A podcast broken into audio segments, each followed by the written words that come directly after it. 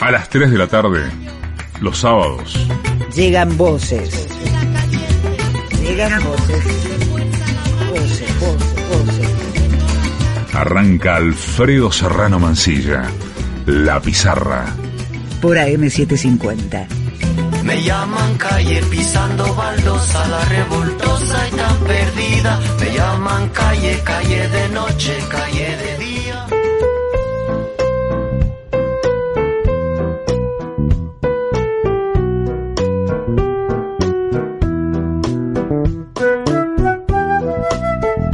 Esta semana eh, vengo con una obsesión.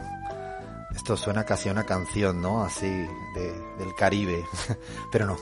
Vengo con una obsesión y es que no sé si sabemos algo de la gente que denominamos a veces clase popular. De la gente que tiene menos recursos en todos los sentidos. De los excluidos, de a veces los empobrecidos. Utilicen la categoría que quieran utilizar. Me lo he preguntado esta semana. Luego vamos a hablar de, la encuesta CELAC para Argentina. Pero había un segmento, y cuando uno ya dice segmento, dice, ¿por qué estoy utilizando una palabra así como tan fría para hablar de gente de carne y hueso? Había un porcentaje de la población que, por ejemplo, en la Argentina, pero seguramente podríamos hablarlo en Ecuador, en Bolivia, en España, en cualquier lugar, por debajo de 25 mil pesos al mes en la Argentina. Y encontrábamos que esa ciudadanía, la gente que en la Argentina gana menos de 25 mil pesos al mes en la Argentina, insisto, en Ecuador podrían ser la gente que gana menos de 300, 400 dólares, en Bolivia la gente que gana menos de 1.200 o 1.400 bolivianos, en España la gente que gana menos de 400 euros y seguramente en cada lugar podríamos encontrar a esta misma gente. Le denominamos clase popular y, hablamos mucho de, esa gente. Y una de las quizás lecciones de esta semana es que hablamos demasiado y la, la conocemos muy poco. Y la conocemos muy poco y presuponemos un montón de cosas. Presuponemos que les preocupan las mismas cosas que nosotros, presuponemos que ven las mismas series que nosotros, presuponemos que tienen las mismas conversaciones que nosotros, presuponemos que ordenan las preferencias de la misma manera que nosotros. En el fondo presuponemos porque no tenemos ni la más remota idea. Y, y es interesante porque cuando uno echa una mirada a esta gente, ya sea con un estudio cuantitativo, ya sea con un focus group, o ya sea simplemente yendo a un barrio y encontrándose a esta gente, y digo encontrándose a esta gente porque la mayoría de los la mayoría de gente que hablamos sobre esta gente no compartimos todo nuestro tiempo con esta gente. Estamos en otras burbujas, en otros lugares, y de hecho me llama poderosamente la atención que encima nos atrevemos a hablar casi de como si toda la ciudadanía fuera una clase media. Como si todos fueran clase media. En el Ecuador, esta gente a veces, no, ellos van a ser clase media, quieren ser clase media. Y es interesante porque, insisto, creo que es un mea culpa, un mea culpa de en lo personal, pero yo creo que de mucha gente que habla, habla, habla, habla, analiza, estudia.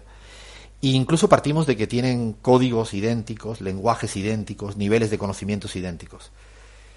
Yo vengo de una familia muy popular en España y cuando hablo con mi familia, con mi gente, me doy cuenta que a veces uno presupone cosas y está totalmente errado tengo siempre una frase que, que me persigue y me perseguirá de por vida. El día que tan orgulloso yo le dije a mi papá y a mi mamá, lean la tesis doctoral, imagínense el orgulloso que yo estaba en ese momento, ¿no? Y mi papá se la tomó durante un tiempo, además era lector, y me dijo con mucha pena y a la vez, a la vez como con orgullo, me dijo, chico, como él me llamaba, debe ser muy difícil lo que tú has escrito porque no entiendo casi nada. ¡Wow! Me destruyó porque en el fondo el que se sintió imbécil era yo. Arrancamos, esto es la pizarra. Dale play, Fer, pon buena música. Sí, ah.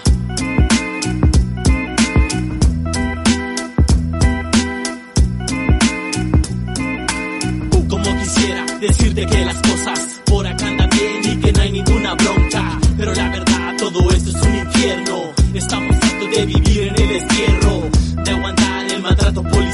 pedir disculpas más e hincarse al oficial. No, ya no lo haremos, ya no queremos. Hoy decidimos darle fuego al puto imperio con bomba en el sistema, con graffiti ilegal. Ya no tenemos miedo, el presente es para luchar. Ya no tenemos miedo de tomar todas las calles, hacer instituciones hogueras de alto alcance. Ya no tenemos miedo de enfrentar al capital, de hacer de nuestras vidas un eterno luchar. Ya no tenemos miedo de mi rostro encapuchar, de cobrar a policía mucho más la libertad, hacemos de la noche nuestra eterna amada.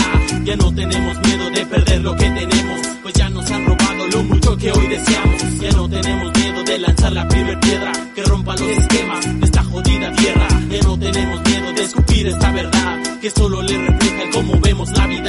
La vida que hoy llevamos respaldamos con fuerza, fuerza de nuestros puños y acciones por igual. Ya no tenemos miedo de ocupar espacios, no, de tomar todos sus medios, reivindicar expropiación. Ya no tenemos miedo de gritar mi enojo, no, de que sea mi rabia la que conozca al opresor. Ya no tenemos miedo de remar contra corriente. Sabemos que la vida en este mundo es decadente, que todo tiene un precio, que todo tiene dueño, que todo está sellado y listo para su empeño. Se difuminó el miedo, ya no hay miedo a enfrentarse en las calles.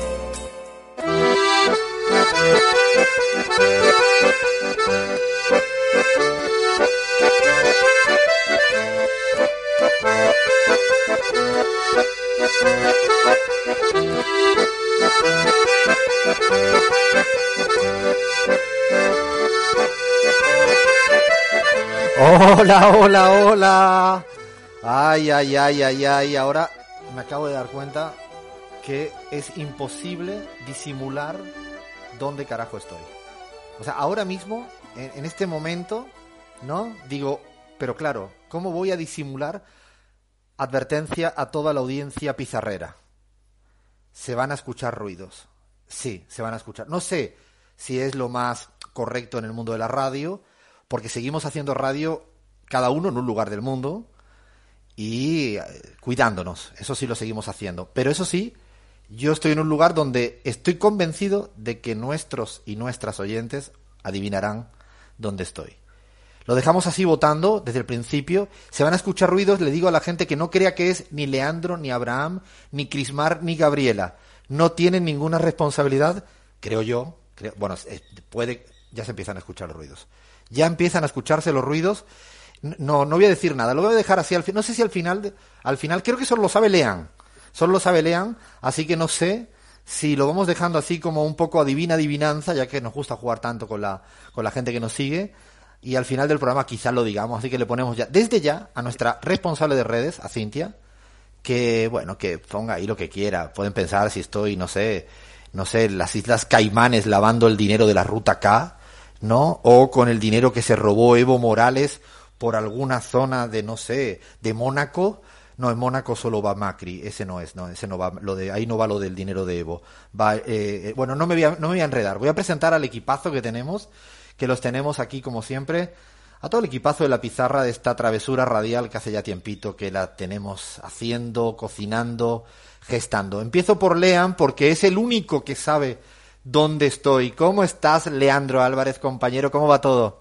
¿Cómo estás, Alfredo? Buenas tardes a toda nuestra querida audiencia acá de vuelta, arruinando la siesta, ¿no? A la gente que nos escucha en Argentina, pero también nos escuchan en Bolivia por Patria Nueva, nos escuchan en Ecuador por Pichincha Universal y en España a través de la última hora, Alfredo. Te advierto, te advierto que voy a prepararte un budín vegano y algún día te iré a visitar ahí por donde estás con unos buenos mates y vas a ver que es muy rica la, rep- la repostería que hacemos nosotros. No saben, no sabe la audiencia la cara de desagrado que acabo de poner con lo del budín vegano. Tráeme lo que quiera, Leandro. Pero no me voy a traerme nada de vegano. Tráeme otra cosita, unos buenos choripanes, un buen, un buen dulce, nada de vegano. Por favor, Lea, no me provoques. Recién arrancamos y está provocándome ya. Bueno, te la acepto, te la acepto, Alfredo, pero lo que sí, porque hoy estoy peleador, y así que, que te traigo en fútbol y política un personaje que sé que a vos no te va a agradar para nada. Vamos a ver, vamos a ver la relación con la política que tiene nada más y nada menos que el némesis de Guardiola. Estamos hablando de José Mourinho, Alfredo. Vamos a jugar ahí a un Boca River entre Mourinho y Guardiola que también se traslada a la política. Noticia en la pizarra, primicia, Leandro Álvarez deja de participar a partir de ahora. No puedes llegar, eh, primero plantearme un budín vegano y segundo traerme a yo sé, no sé si lo voy a decir porque a mí el portugués nunca me sale bien. A mí los españoles o argentinos o ecuatorianos o bolivianas que me dicen que entienden perfectamente el brasilero y el portugués, yo lo siento, pero creo que no, son chantas. Creo que exageran, alardean. No entiendo nunca nada de ellos. Pero bueno, ustedes. Así que yo sé, Mourinho ese, por favor, lean. Bueno, yo espero que te portes muy mal con él y eso significa que te vas a portar bien conmigo. ¿Qué tendrá que ver Mourinho en fútbol y política? Bueno, vamos a escuchar al final de la primera hora del programa. Sigo saludando a la gente. Sigo saludando ahora a nuestra queridísima boliviana, pero hoy es nuestra queridísima censurada. Hablamos de Gabriela Montaño y ahora explicaremos por qué. ¿Cómo estás, compañera? ¿Cómo va todo? ¿Cómo puede estar uno cuando está censurado? Mal. Mentira, no. Bien, bien, eh, a pesar de tu, de tu mea culpa inicial, que realmente me llegó eh, hondo, y supongo que les ha llegado hondo a varios y a varias por ahí.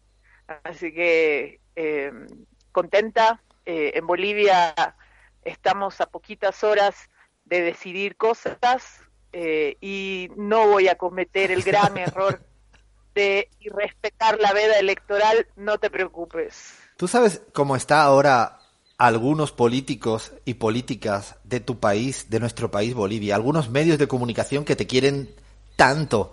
A ver si Gabriela Montaño, Montaño atraviesa esa de, no delgada línea llamada veda electoral, porque le vamos a explicar a nuestros oyentes y oyentas que eh, mañana, mañana hay elecciones subnacionales, eso sí lo podemos decir, hay elecciones a las gobernaciones y a los municipios en Bolivia, así que será un día importante, la gente irá a votar, seguramente la semana próxima haremos un análisis más fino, riguroso y preciso de lo que pasará en Bolivia, hoy vamos a respetar las reglas del juego, aunque no estamos de acuerdo con ellas. Esto lo venimos diciendo cada vez que hay veda electoral. Nos parece una reverenda estupidez que el día antes no se pueda hablar de lo que va a pasar el día siguiente. No, esto es como, no sé, eh, tienes un cumpleaños al día siguiente y no, no hables del cumpleaños. No tienes eh, un partido de la Champions, no, no hables de la Champions. Pero ¿a quién se le ocurre? O sea, eso solo puede ocurrir a veces en el mundo de la política. Ya le dedicamos en su momento tiempos a hablar de, de lo, ridículo, como tantas otras cosas que ocurren en la política. Vamos a ser cuidadosos y cuidado, Lean, te pido que cuando Gaby se lance con Bolivia, no sé, eh, y a Fer le pido que todos los pitos, silbidos, ruidos, para que opaquemos cualquier intento. Pues Gaby dice ahora que sí, se va a portar bien, no sé qué, pero dentro de un rato le brota, yo la conozco a la Gaby, ¿eh? Gaby, cuidado, ¿eh? Vas, ¿Estás tomando un tecito tranquilo? No, por suerte la política no es solo elecciones, así que hay mucho más que hablar aparte de elecciones. Está bien, esa es una buena salida. Ya nos vemos en la cárcel a todas y todos con la salida de la Gaby ahora. Pero bueno, eso será otro cantar. Sigo saludando. Sigo saludando al equipazo que tenemos. Hablamos de nuestra venezolana, nuestra venezolana extogolesa, que me encanta lo de extogolesa porque deja, deja a todo el mundo desubicado y desubicada. Pero ahora casi mexicana, chilanga, Cris Marlujano. ¿Cómo estás, compañera? ¿Cómo va todo? Todo muy bien, Alfredo. Un gusto saludarles a todos, eh, compañeros. Bueno, eh, Gabriela, te cuento que no eres la única censurada. Abraham y yo también.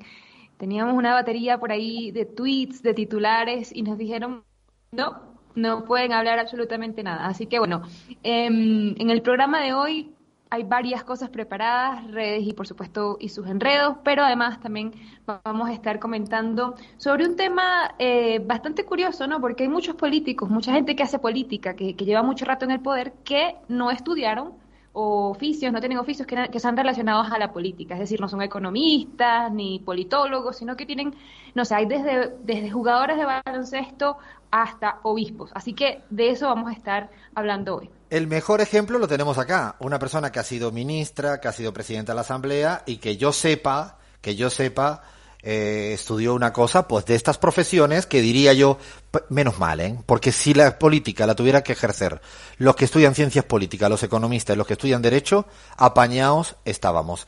Hablando de derecho, hablando de derecho, me voy a nuestro, porque él estudió derecho, aunque aquí nadie sepa, pero él estudió derecho, nuestro ecuatoriano, nuestro guayaquileño residente en Salamanca, Abraham Verduga. ¿Cómo estás, compa? ¿Cómo va todo?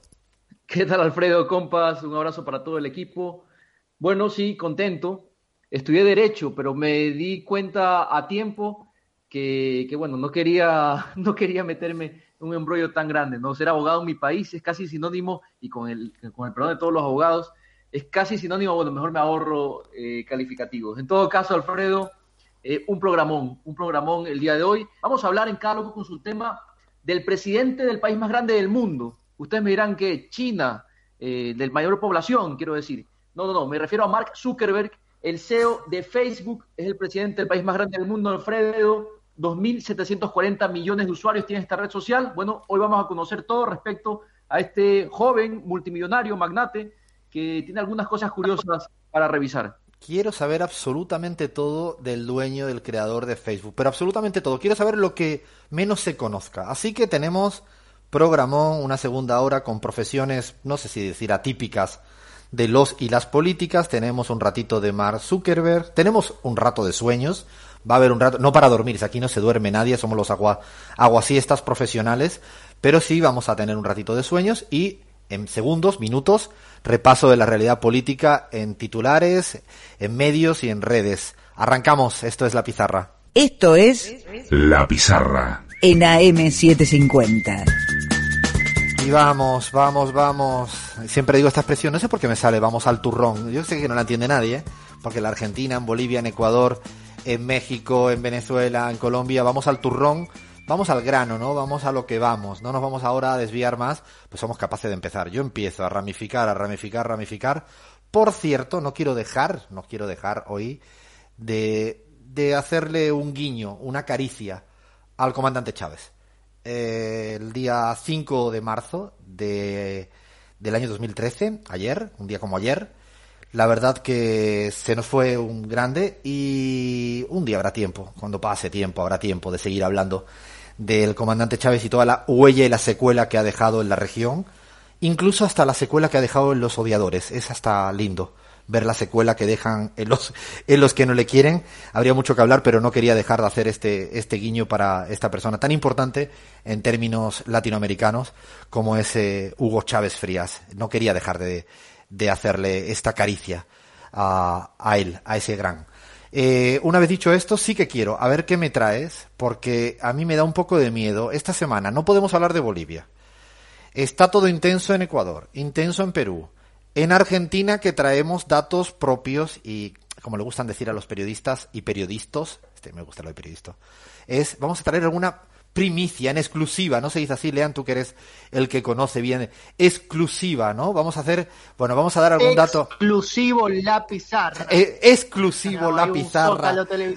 exactamente, le tenemos que poner un poco de, ¿no? Vamos a poner ahí algún datito, porque bueno. Urgente. Urgente, eso me gusta. Esos ruidos de urgente que aparecen en la televisión argentina se tiran, no sé, como 45 segundos urgente, y si estás cocinando se te cae todo porque hay un nivel de intensidad en la urgencia que, madre mía de mi vida, qué tensión. Bueno, vamos a dar algún dato interesante sobre la encuesta CELAG Argentina eh, para, para repensar lo que está ocurriendo también en este queridísimo país. Así que, Cris, pórtate bien, porfa, no me traiga gente malita, gente que nos caiga bien, estamos censurados hoy.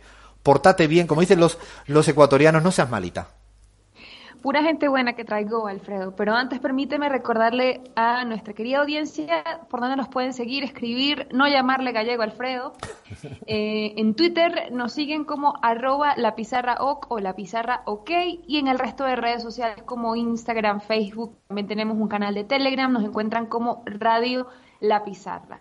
Así que búsquennos también plataformas de podcast para que se descarguen todos y cada uno de nuestros programas, SoundCloud, iTunes, Spotify, ebook para México y España y Radio Cut para Argentina. Tienen para elegir. Bueno, Alfredo, iniciamos en, en Colombia porque de esta semana el líder de la Colombia Humana y senador Gustavo Petro pues dio ya algunas claves, ¿no? Algunas señas de cómo va a ir la campaña presidencial y legislativa del próximo año en la cual, bueno, él sería uno de esos protagonistas. En su cuenta de Twitter dijo, hemos convocado a todas las fuerzas democráticas del país sin excepción a escoger en consulta popular al candidato a la presidencia de la República. La segunda votación será la fórmula vicepresidencial y todas y todos sus copartícipes actuarán en un gobierno pluralista. La cosa está que arde en Colombia porque la, cosa está en campaña. Ya hay campaña electoral. Dirán, ¿ya tan pronto? Sí. 2021 será ya un año de campaña electoral en Colombia. Las elecciones presidenciales son en el 22. Supuestamente será en octubre, noviembre del año 22, pero las legislativas en Colombia serán en marzo, abril del 22. Hay campaña porque se van conformando las coaliciones y lo de Gustavo Petro es interesante porque ha hecho una llamada a una coalición denominada Pacto Histórico. Eh, hay que ver todavía cómo se, cómo se caracteriza, cómo se construye. En el otro lado están los verdes, que no sabemos si Fajardo, Sergio Fajardo, el eterno candidato presidencial, volverá a ser. Y un problema que tiene el uribismo es que Uribe está de capa caída. Y lo mismo le pasa al presidente Iván Duque. Por lo tanto, no logran encontrar quién sería el candidato. Incluso se habla del hijo de Uribe. No se sabe, todavía no se sabe cómo va a ser la, la fuerza electoral de la derecha ah, colombiana y si va con dos cabezas o solo va con una opción. Así que poco a poco iremos entrando en el calor electoral, ¿no? En esta pre-campaña presidencial que hay en Colombia, donde sí están ya en plena campaña, en, en campaña porque queda muy poco, es en el Perú, como dicen ellos y ellas, que me gusta cuando le llaman el Perú. Cuando uno le llaman el Perú, la Argentina, ¿no? Es como que te da un poco más de glamour, es una altura, ¿no? La España, no, no, es España, secas, ¿no? La Bolivia tampoco, ¿no? Pero el Perú debe ser esto, parte del virreinato, ¿no? Bueno, eh, ya, me, ya me fui por los cerros de no sé dónde. Claro, la expresión viene de- del Alto Perú, por eso. El al- el ¿Y la Argentina el de dónde viene? Lean, el- ¿la Argentina de dónde viene? Eh, y es complicado. Uy, iba a de decir algo, iba a decir algo, me iba a meter en un problema, me iba a meter en un problema, iba a provocar tanto a la audiencia la Argentina. No, eh, Cris, vamos con Perú, Bueno, por la favor. República Argentina también. Ah, cierto, puede venir claro. de ahí. Claro, no, el resto, el resto de países no son repúblicas, lean. No, no, no, no me provoques tanto, hoy estás muy provocón. Cris, porfa, vamos con Perú. No, no, no, sá- sácanos de acá. A ver, bueno, en Perú tenemos un sonido de, de Vero Mendoza, candidata a la presidencia por Nuevo Perú, y ya lo dijo todo, así que dale play. Marzo de 2021, desde Tarna la Heroica, desde donde comienza la patria, asuman ustedes el firme compromiso que de ser elegida presidenta por parte del pueblo peruano, convocaré a una asamblea constituyente para que sea el pueblo soberano el que decida si quiere o no una nueva constitución. Esta es Vero Mendoza, es la candidata joven, mujer, de izquierdas en el Perú. Pero lo más interesante no es una, una eh, candidata marginal. Dicho de otro modo, mirando la totalidad de las encuestas que se publican en el Perú y el promedio de todas las encuestas, y si consideramos la última publicada en el principal diario en el Perú, no de izquierdas, justamente muy conservador, como es la República y el Comercio, Vero Mendoza es la segunda. Es decir, podría estar en una hipotética segunda vuelta. Esta candidata es la que está planteando una asamblea constituyente para el Perú, de la misma manera que ocurrió en Chile y que va a haber elecciones precisamente a la Convención Constitucional el día 11 de abril. Ese día va a ser un día, yo no sé cómo lo vamos a hacer el 11 de abril para tratar Ecuador, no, Perú y Chile, porque hay una triple convocatoria fundamental para, para América Latina. Perú realmente, y además uno empieza a mirar, a mirar, a mirar, y eh, está ahí Verónica Mendoza con posibilidades con George Forsyth, el portero, el arquero de, de Lima, y también cuidado con Lascano.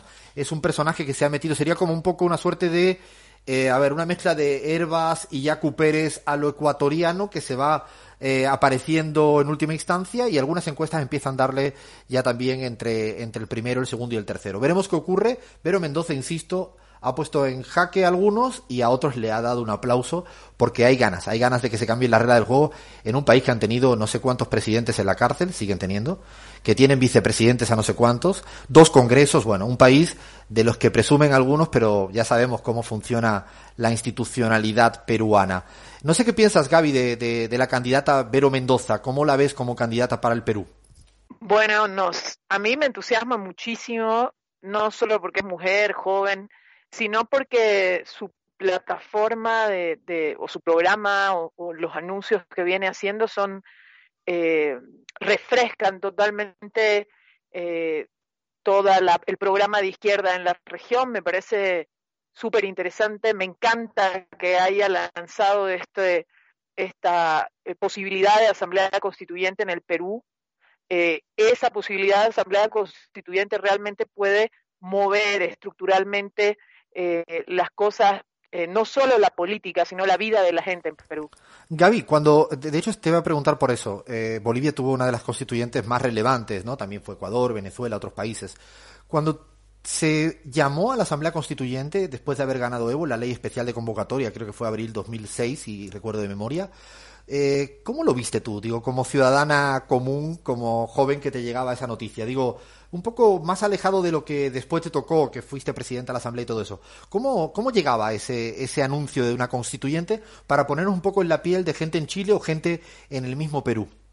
Bueno, en, en, en, Bolivia la idea de asamblea constituyente se fue gestando no solamente desde la voz de un liderazgo político como el de Evo, sino desde la gente, ¿no? Fueron los pueblos indígenas los que lanzaron inicialmente en la marcha indígena esa posibilidad y entonces la Asamblea Constituyente y toda etapa preconstituyente fue eh, una discusión y un debate en plazas, en calles, en todas partes, y por lo tanto eh, nunca lograron desde las élites políticas, sobre todo desde la derecha boliviana, eh, cooptar esa energía, esa energía que, que, se movía en todas partes.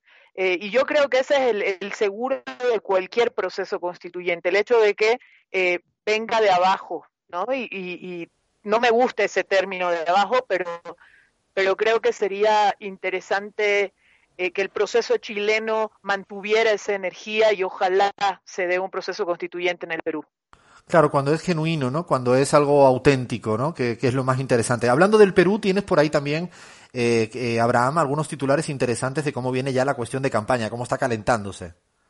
Así es, compa. ¿Cómo estará de bien Verónica Mendoza, ¿no? Que le empiezan a hacer cariñitos en la prensa del establishment. Tres titulares, tres perlitas. La Gaceta de la, Ibero, de la Iberósfera. Perú, atención, crece en el antivoto y la izquierda a dos meses de elecciones generales. Expreso, un diario bastante leído en el Perú, titula así, Lescano y Mendoza, dos caras del mismo populismo. Y Perú 21, Perú 21, eh, con la vieja confiable, ¿no? Chavistas, antivacunas y las otras perlas de Verónica Mendoza. ¿Qué te Eh, parece, eh, Alfredo? no, era, era extraño, digo, eh, creo que Abraham está leyendo, leyendo, leyendo, pero no ha dicho la palabra clave. Si no le llaman chavista a una candidata o candidato de izquierda, esto es una sugerencia, ¿no? Las líneas editoriales conservadoras neoliberales de la región no les funciona. Lo digo para que, digo por si quieren cambiar, es una sugerencia, digo casi de salud para, para, para todas y para todos. ¿De Perú a dónde me lleváis? ¿A dónde me lleváis? No, a Ecuador, a tu país, Abraham, dale, dale, dale. A mi terruño, a mi terruño, compa. El comercio titula así. Lenín Moreno confirmó molestias en el corazón, se hará estudios médicos. Atención, que esta fue una noticia que trascendió durante la semana, muchos medios hicieron eco de esto. Eh, uno puede ser suspicaz en Ecuador, uno debe ser suspicaz en el Ecuador. Algo pasa, Alfredo, pero últimamente Lenín Moreno da señales como que no se siente muy cómodo en el país. Parece que como que está tentado en ir a Estados Unidos, aunque sea por un chequeo médico, compa. Eh, Abraham, te diría yo algo. ¿Y si el chequeo médico es una excusa para, para algo bueno. más? O sea, eh, ecuatorianos ecuatorianos, ¿será que el, el, el, el mirarse médico... ¿Cómo, cómo? ¿Estamos hablando de fuga? Estamos hablando de que quizás... Yo no he dicho nada, ¿eh? A ver, a ver, déjenme pensar en voz alta. ¿Será que se quiere ir, que se mira un chequeo médico y que no se encuentra del todo bien? No, queremos que esté bien, ¿eh? Nosotros somos así de buena onda, aunque no nos haya dado nunca una entrevista, aunque nos sacó varias veces a, a Pichincha, a Radio Pichincha Universal, no porque no le gustaba, pero a mí, nos, nos encantaría que estuviera usted bien, señor presidente Lenín Moreno, pero no cometa una irresponsabilidad de última hora. No la cometa. Eh, queda poco para la segunda vuelta y otra sugerencia democrática es que no cometa ningún atropello a la democracia que ya vienen, vienen muchísimo. Hablaba antes Abraham de que no le gustaba lo de ejercer como abogado y bueno, yo lo que diría es cuánto trabajo han tenido los abogados como con presidentes persiguiendo como Lenin Moreno, ¿no? Hay que hacer un estudio. Aumento del trabajo de los abogados el loafer. Este sería el, la próxima bajo la tiza que vamos a hacer semana a semana. Madre mía de mi vida. Esto es, pero por favor. ¿A qué más tenemos ahí, Abraham? ¿Qué más? Porque hay más cositas, ¿no? Hay más cositas. Empiezan también las caricias significativas, ¿no? Para el candidato de la Revolución Ciudadana, Andrés Arauz. Pulso titula de esta manera Andrés Arauz, su caso con el ELN. y más del aspirante a la presidencia del Ecuador y Semana insiste, ¿no? Está cebado con el candidato, los aliados de Andrés Arauz en Colombia. No se quitan este mantra, Alfredo, siguen machacando el tema Colombia, el vínculo con el ELN, pese a que esto ya fue desvirtuado ampliamente, inclusive por la prensa británica, ¿no? No, y siguen. Esto es como tú dices, ya se ha demostrado que no y están buscando. Y en eso la derecha colombiana siempre es un artífice de meter la mayor zozobra posible en América Latina cuando se da una cita electoral, incluso cuando no se da. Eh, y ahora quiero que me leas eh, el fenómeno TikTok y el banquero. Esto mm, eh, es verdad, esto, Abraham. a ver, vamos a hacer una sugerencia a nuestros oyentes. ¿Cómo, que le decimos que miren el TikTok del banquero o no? Yo creo que si quieren pasar un buen momento, eh, deberían verlo, ¿no? Deberían verlo, eh, porque vamos, que Guillermo Lazo es hoy por hoy un rockstar, ¿no? Eh, pasó del traje formal a, bueno, trajes bastante coloridos, digámoslo así, con zapatos bastante interesantes, de algunos colores, y es un fenómeno, ¿no? Bastante también cuidado por la prensa mainstream. Expreso dice, Guillermo Lazo le gana terreno a Andrés, cuidados todos los ecuatorianos, en combate abierto en TikTok. O sea que Guillermo Lazo ya está al borde de ser presidente. Atención, compañeros, la República. Lazo supera a Arauz en TikTok y se acerca a 500 mil likes. Alfredo, es un fenómeno este, ¿no? Parece que Lazo en el reino del TikTok está a punto de ser presidente. Eh, la verdad que, uno entiende, ¿no? Y además me gusta, me divierte, a mí me encanta ver los, vídeos de TikTok, en eso, no sé, veo desde mi sobrina hasta el candidato Yaku, eh, Yaku o ahora Lazo. Pero cuidado con exagerar también.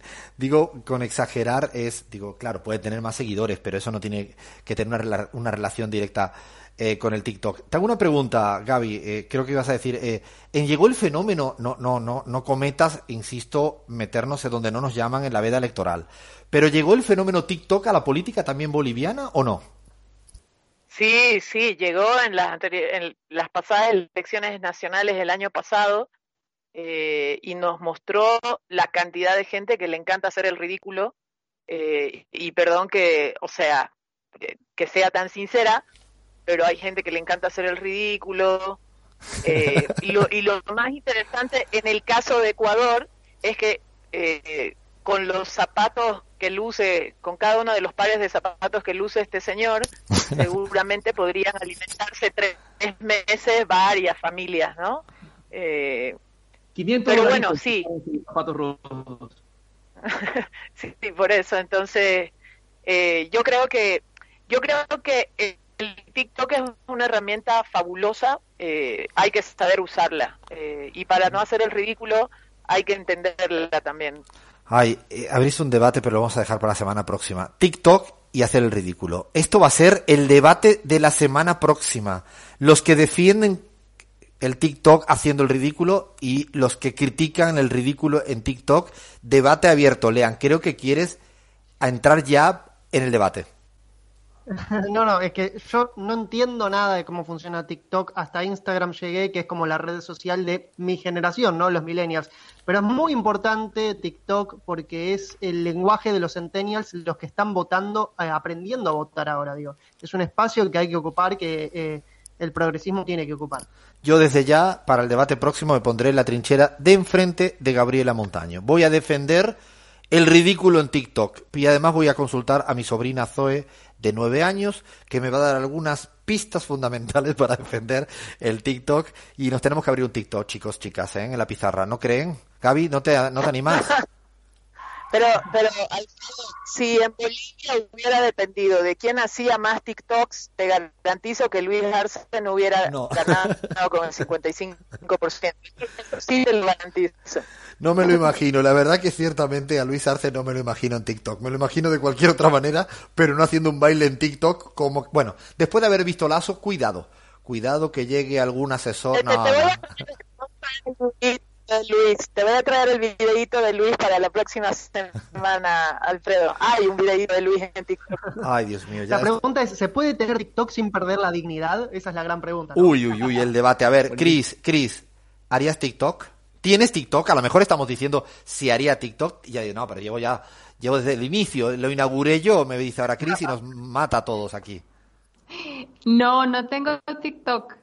Eh, mi hermana es la de esa generación, entonces yo, yo veo, yo veo con ella, pero no, todavía no llego. Igual no, no me niego, ¿no? Eh, hacer el ridículo de vez en cuando está, está divertido. Depende de cómo y para qué propósitos. Pero, eh, pero no, de momento no. Vamos a ver qué la abre primero. Yo creo que tú, Alfredo. Yo no descarto nada. Yo a estas alturas del partido no descarto absolutamente nada, ¿no? Pero absolutamente nada. Ese es un debate buenísimo que lo vamos a tener sí o sí, insisto, la semana, la semana próxima, porque creo que amerita. Es una discusión que amerita, que amerita ponerle. Y provocó. Gaby dijo, claro, la censuramos en hablar de Bolivia y dice, ahora os vais a enterar. Ahora os voy a enterar cada cosa que haya, ahí voy a meter cizaña y abrir un. No, bueno, vamos a Vamos a cerrar el repaso a redes y medios con Argentina. Tenemos por ahí, nos vamos a saltar, teníamos más cosas, pero nos vamos a centrar en la Argentina. Teníamos por ahí algunos tweets que le pido a Chris que los lea y seguido que Abraham lea los titulares y ahí damos algunas cifras en exclusiva. ¿Cómo es? Eso lo hace mejor Lean que yo. A ver, dale, Chris.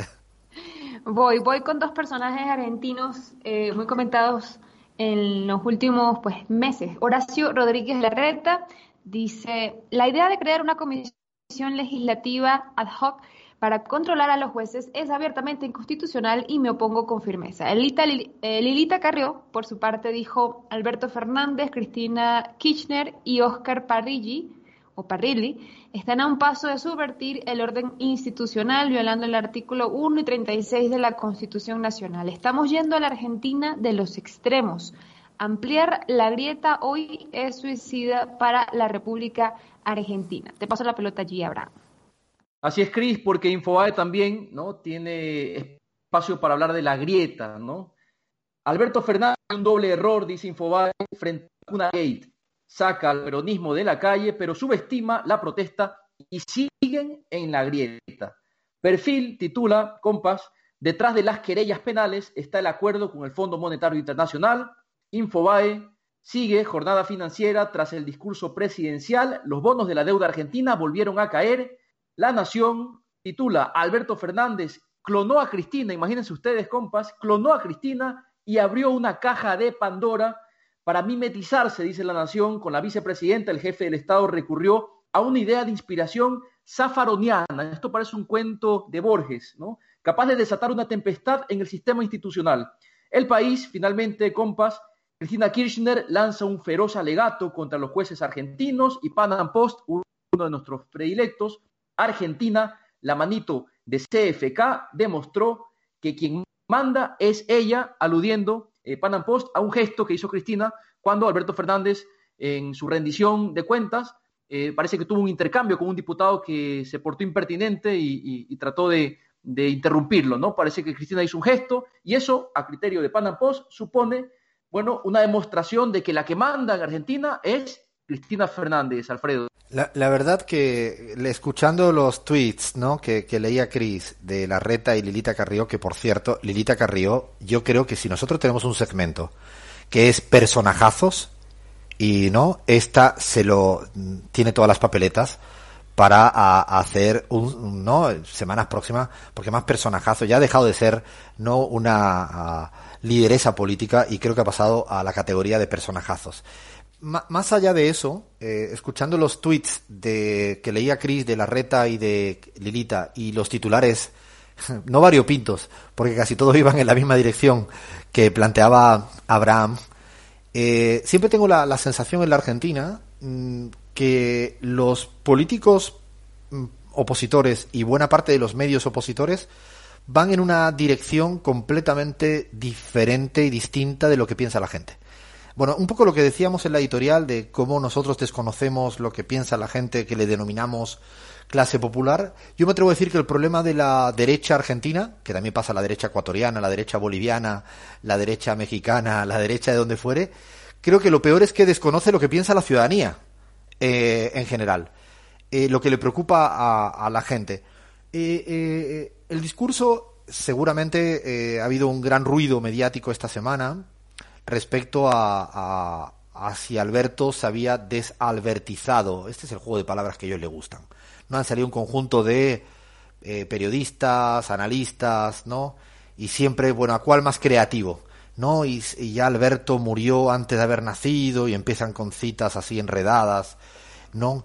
como si la gente estuviera preocupada de eso. Como si la gente, ¿se imaginan ustedes que alguien vaya al, al subte, al, al autobusito, al colectivo, no en la calle, en el barrio, usted le pregunten a la persona que va a trabajar eh, a ganarse la vida como buenamente puede, ¿se imaginan ustedes que le pregunten, ¿usted cree que Alberto se kirchnerizó, se desalbertizó? Eh, murió el albertismo antes y dirá, déjeme de joder, tengo que, me he levantado muy temprano, tengo que ir a trabajar un montón de horas y estoy en otra. Y estoy en otra. Y, y digo aprovecho esto porque estas, eh, hemos tenido la, la suerte, no es, la dedicación de hacer en las últimas semanas la última encuesta CELAG para Argentina. Y queríamos dar algunos datos y sobre todo queríamos poner por primera vez, y lo vamos a decir por primera vez aquí, en nuestro, en nuestro chiringuito llamado La, la Pizarra, eh, tuvimos, no, no sé si es la coincidencia de que la encuesta nos agarró con eh, el episodio de la salida del ministro de Salud Ginés de por medio. Dicho de otro modo, en nuestra encuesta, una encuesta de 2.700 casos para toda la Argentina, para toda la Argentina, 2.700 casos, tenemos datos antes de la salida del ministro de Salud Ginés y después de la salida del ministro de Salud Ginés. Y por primera vez vamos a contar un poco para aquí a nuestra audiencia, a nuestra gente, cuáles son los resultados más importantes. Lo primero y principal es que efectivamente hay un, impacto negativo de la salida de Ginés, por ejemplo, en la imagen de Alberto Fernández o en la gestión de Alberto Fernández, hay un pequeño efecto negativo. Sin embargo, es un efecto negativo no tan significativo, ni mucho menos, ni en proporcionalidad con el ruido mediático que se está haciendo. Dicho de otro modo, nada que ver cómo la gente eh, al- valora a Alberto después de este eh, suceso en comparación con el ruido mediático que ha hecho Clarín, La Nación y compañía. Sí, efectivamente, claro que la gente eh, considera, considera que no le ha gustado, efectivamente. Pero a la gente le preocupa más que le sigan vacunando. Es como eh, lo, que más le preocupa a la gente es que le sigan vacunando. Dicho de otro modo, en la Argentina hoy en día, si le preguntas cuál es su principal meta a alcanzar, es que me vacunen este año contra el COVID. Este- y se, se pueden imaginar cuál es la última meta aspiracional en la Argentina en este momento? Ahorrar en dólares. Uy, qué curioso, ¿no? Que se han invertido las preferencias en la Argentina. Lo primero es que me vacunen. Lo último, ahorrar en dólares. Y lo penúltimo, irme a viajar de vacaciones al exterior cuando termine la pandemia. Esas son respuestas que ha hecho la ciudadanía argentina, insisto, en una encuesta, con todo el rigor metodológico que requiere. Otro, otro dato interesantísimo. Le preguntamos a la gente, ¿usted estaría dispuesto a aplicarse? ¿Quiere usted aplicarse la vacuna Sputnik? 76% dice que sí. Y el dato más significativo es que esta misma pregunta la hicimos en noviembre del año pasado. ¿Saben cuánto ha incrementado la preferencia para aplicarse la vacuna rusa en escasos tres meses? 23 puntos. Ha pasado la Argentina de 52-53% a 76%. Hoy en día está por encima de la vacuna de Oxford en preferencias, cuando en noviembre era la vacuna de Oxford, la de la Unión Europea, la que estaba por encima como prioritaria. A lo que voy es que el discurso de la vacuna rusa que iban a, ¿no? a inocular comunistas, marxistas, y eso no eran serios, se acabó. Porque la realidad tiene una virtud, es que a veces acaba el relato, ¿no te parece, Leán? Sí, Alfredo, de hecho, eh, bueno, para quienes no la conocen, Mirta Legrand es una conductora histórica de la TV argentina, una de las principales opositoras abiertas a la vacuna de Sputnik B, que eh, ella inicialmente dijo, yo me quiero aplicar la vacuna Pfizer. Bueno, hace muy poco dijo, no, no, no, yo ahora me quiero aplicar la vacuna rusa porque hablan muy bien de, de ella. Eso da cuenta un poco del de cambio en la opinión pública, ¿no, Alfredo?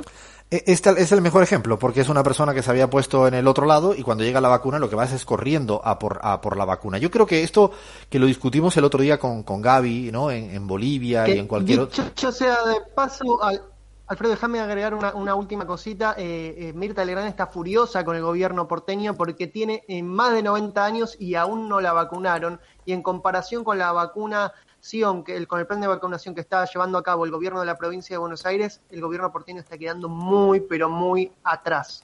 Eh, Exactamente, y de hecho al final lo que te das cuenta es que no importa. Hay un artículo que yo eh, sugiero leer de San Pedro en el país de España eh, que es interesante cómo, cómo cuestiona incluso cómo los alemanes han puesto exquisito a la hora de elegir la vacuna. ¿Os acordáis que lo hablamos la semana pasada? No, no me gusta mucho esta vacuna, la de Oxford, y quiero la de BioNTech. Y la nación en la Argentina se hacía eco con la única intención de criticar a- al gobierno argentino que tenía pactado con la vacuna de AstraZeneca, ¿no? De Oxford. A mí me parece interesante este, este fenómeno. De hecho, eh, el dato de la Argentina, voy a dar un dato que parece, eh, ahora le dejo palabra a, a Gaby. Fijaros que el efecto de la salida de Ginés ha provocado que la gente quiera vacunarse aún más. Fijaros cuál, cuán interesante es el efecto de este tipo de situaciones. El hecho, insisto, que ya nosotros eh, repudiamos, lo repudiamos, no, no, no hemos disimulado en esto, ha tenido un efecto también en la ciudadanía y es que incrementó 10 puntos las ganas de querer ser vacunado. Incluso la imagen de Alberto, eh, insisto, cayó al principio, los primeros días post salida de Ginés, unos 3-4 puntos, pero rápidamente otra vez se fue diluyendo la caída. Eh, esto es interesante porque a veces miramos fotografías de muy corto plazo y en cambio nada tienen que ver con fotografías más de largo plazo. ¿Y vas a decir algo, Gaby? Sí, eh, bueno, en primer lugar, sí tengo que poner mi posición aquí desde mi lado médico, y es que mientras la, la vacuna, cualquiera de ellas, esté, eh, haya cumplido ciertos procedimientos eh, científicos para ser verificada, eh, cualquiera de ellas protege por encima del 80% de la población cuando es aplicada. Por lo tanto, esto de escoger la vacuna que quisiera aplicarme no parece razonable cuando en el mundo entero la gente está eh, desesperada por recibir una vacuna. Eso en primer lugar. Y en segundo lugar, eh, Alfredo, en relación a lo que decías de la evaluación del gobierno en Argentina, eh, claro, la, la, la, el impacto que generan los medios de comunicación sobre, sobre la población con sus titulares daría la impresión en, en, las anteriores semanas de que el gobierno de Alfredo realmente estaba sufriendo una hecatombe, de Alberto Fernández, perdón, está sufriendo una hecatombe y cuando uno ve los números reales en la calle, la gente en realidad lo que quiere es que Alberto Fernández siga haciendo lo que está haciendo, que siga manejando además eh, la pandemia cual. como lo está haciendo. Es tal cual. Yo Eh, creo que y lo... en, en, Bolivia ves lo mismo.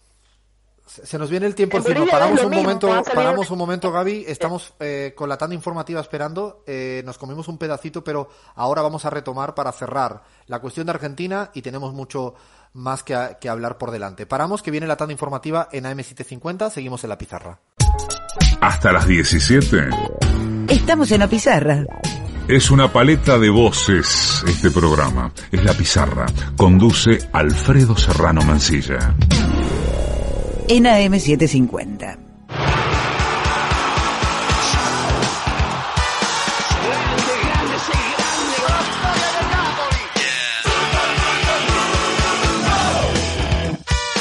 Hice, hice lo imposible. La verdad que hice lo imposible para que no hubiera hoy fútbol y política solo porque me trajo Leandro Mourinho.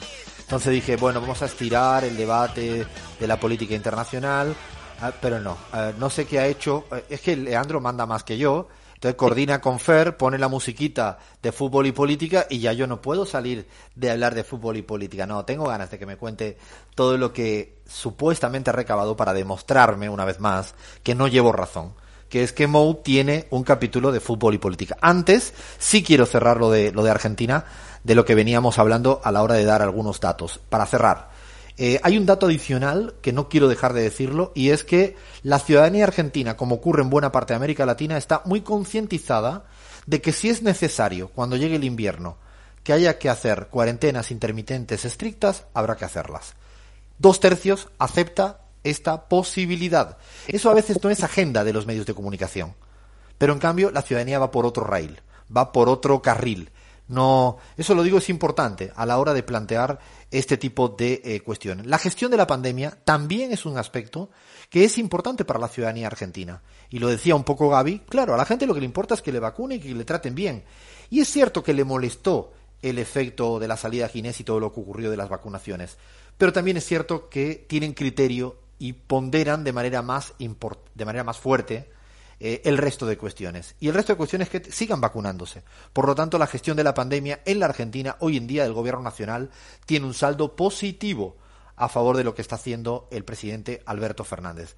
Hay otro dato que no quiero dejar de, de plantear, y es la cuestión del aborto. En la Argentina sigue habiendo una mayoría a favor de la legalización del aborto. Y lo último, y no por ello menos importante, Cristina Fernández de Kirchner en, en, diciembre del año pasado planteó la necesidad de reformar el sistema de salud de una manera uh, sin complejos. Dicho de otro modo, hacer un sistema de salud mucho más público, mucho más gratuito. Eso generó mucho ruido porque hay un sistema de salud en la Argentina pseudo privatizado en gran medida y las prepagas, que es un sistema privado. Bueno, la mayoría en la Argentina, dos tercios, está a favor de una reforma integral del sistema de salud en la Argentina. Eh, no lo dice Clarín, no lo dicen los grandes medios, pero es importante considerar eh, que el pueblo argentino y además la gente de menos recursos, de lo que hablamos al principio, la gente mayoritariamente quiere un sistema de salud mejor, público, gratuito y no quiere, no quiere este sistema actual. Yo creo que hay mucha información en ese sentido y lo voy a decir porque no lo hemos publicado en CELAC, pero tengo ganas de decirlo. Eh, encuestadoras de la Argentina, la imagen de Macri no es la imagen de Alberto Fernández. Lo digo porque he visto algunos datitos que me han hecho reír, porque son los mismos que decían que en Las Paso había un empate técnico entre Alberto Fernández y Mauricio Macri. Al, Alberto Fernández en la imagen positiva casi triplica la imagen de Mauricio Macri. No voy a decir más, que ya creo que es suficiente.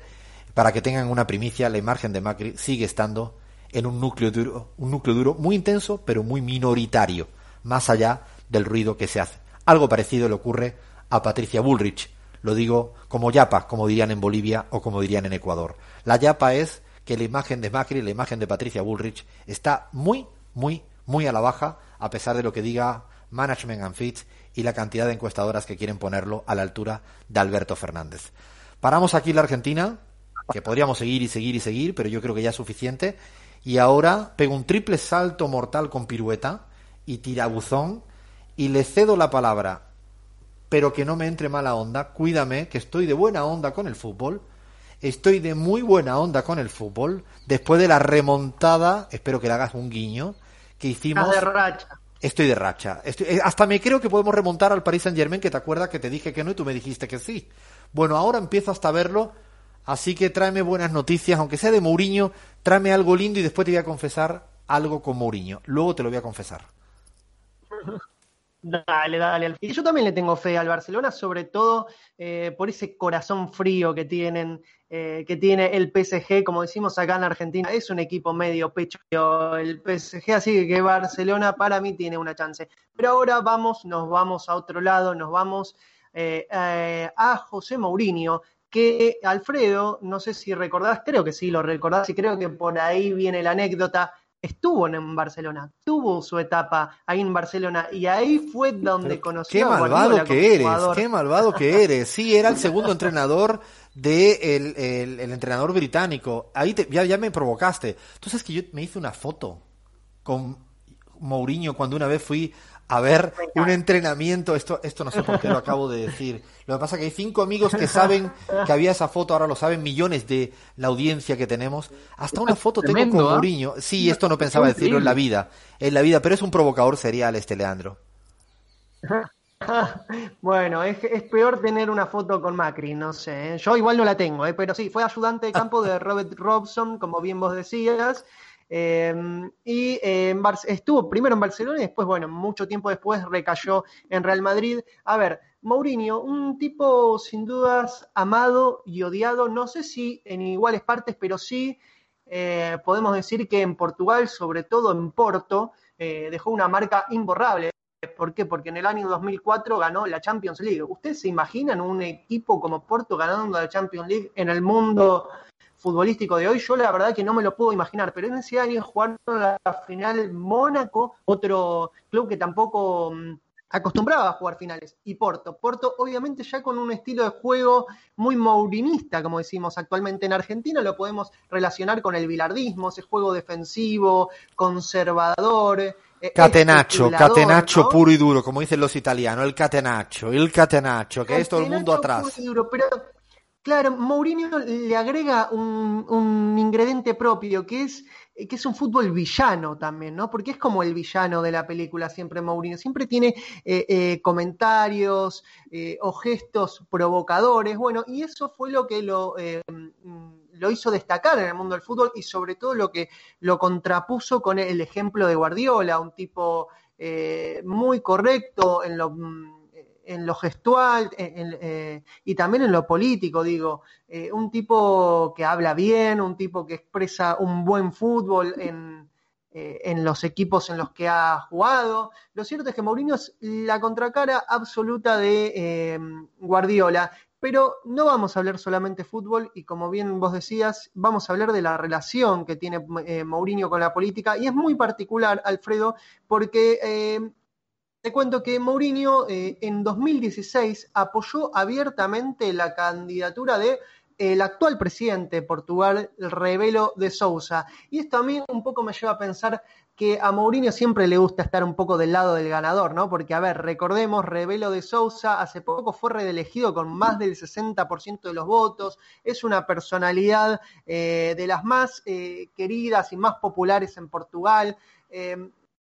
Es a poco caballo. se había hecho un estudio de que- Es a caballo ganador. Sí. Esto es ir a caballo ganador. Claro, siempre apuesta Esto la también caballo- es fácil, al caballo ¿no? ganador. Este tiene 80.000% de popularidad. Totalmente.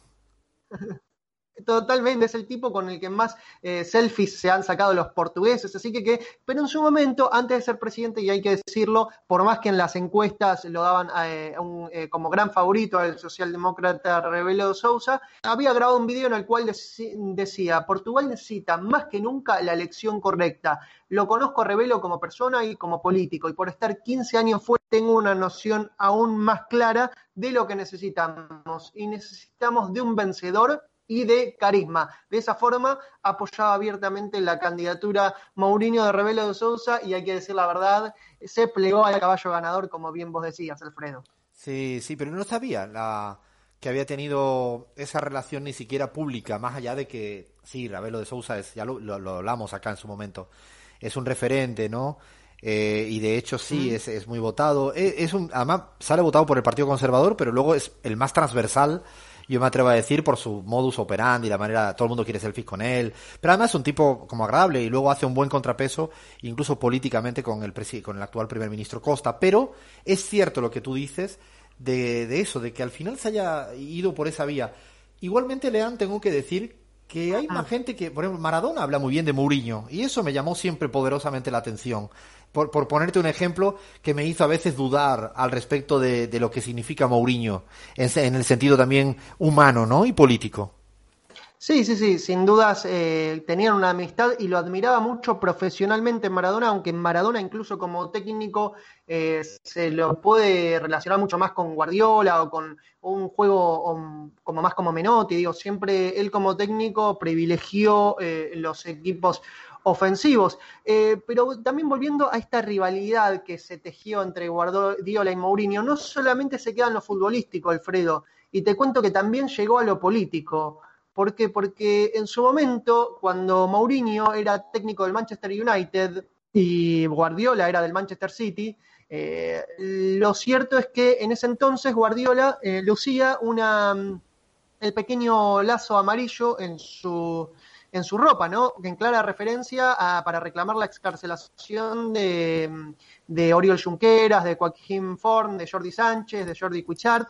Eh, lo cierto es que lo criticó Mourinho por ese gesto a Pep Guardiola y dijo en una conferencia, lo conozco a Guardiola, sé lo que, se siente, lo que siente por su país, pero llevar ese tema al fútbol, tengo dudas de que las reglas permitan mensajes políticos en el campo. A mí no me lo permitirían. Tenemos derecho a nuestra ideología, somos ciudadanos normales como todos, pero yo creo que ese gesto a mí no me lo permitirían. Y se victimizaba, ¿no? Un poco Mourinho, que de todas formas nunca llegó eh, a cabo un mensaje político en el campo de juego, Alfredo. De hecho, creo que, que al final lo que, lo que cuenta respecto a Pep Guardiola, que seguramente es de los personajes en el fútbol más politizados, hay que recordar que fue en la lista, de manera simbólica, el último de la lista, ¿no? En unas legislativas en Cataluña a favor de la independencia. Pero yo creo que, que, que Pep, eh, eh, si hablábamos de los sueños, ¿no? Nosotros que estamos ahora obsesionados con los sueños, yo creo que José Mourinho sueña con Guardiola. Yo creo que no le, no, no puede con él. Es como que le supera. Yo me imagino, ¿no? Todas las mañanas se levanta y decía, ay, ¿por qué otra vez se me vino Guardiola en el sueño este? ¿Por qué otra vez, no? Es debe ser duro para él que esa persona, como tú dices, que sale de la cantera, al final le supera y hoy en día es el grande Guardiola, no, no es Mourinho, más allá. Yo creo que ahí hay algo, ¿no? Casi terapéutico que un día deberíamos de tratar. Totalmente. Y, y, un detalle también, Alfredo, si me, si me permitís, si todavía tenemos tiempo, es una observación que hizo el periodista británico John Carlin en el documental de Netflix Dos Cataluñas. Y él eh, dijo que el sentimiento independentista en Cataluña empezó a crecer considerablemente entre los años 2010, 2011 y 2012.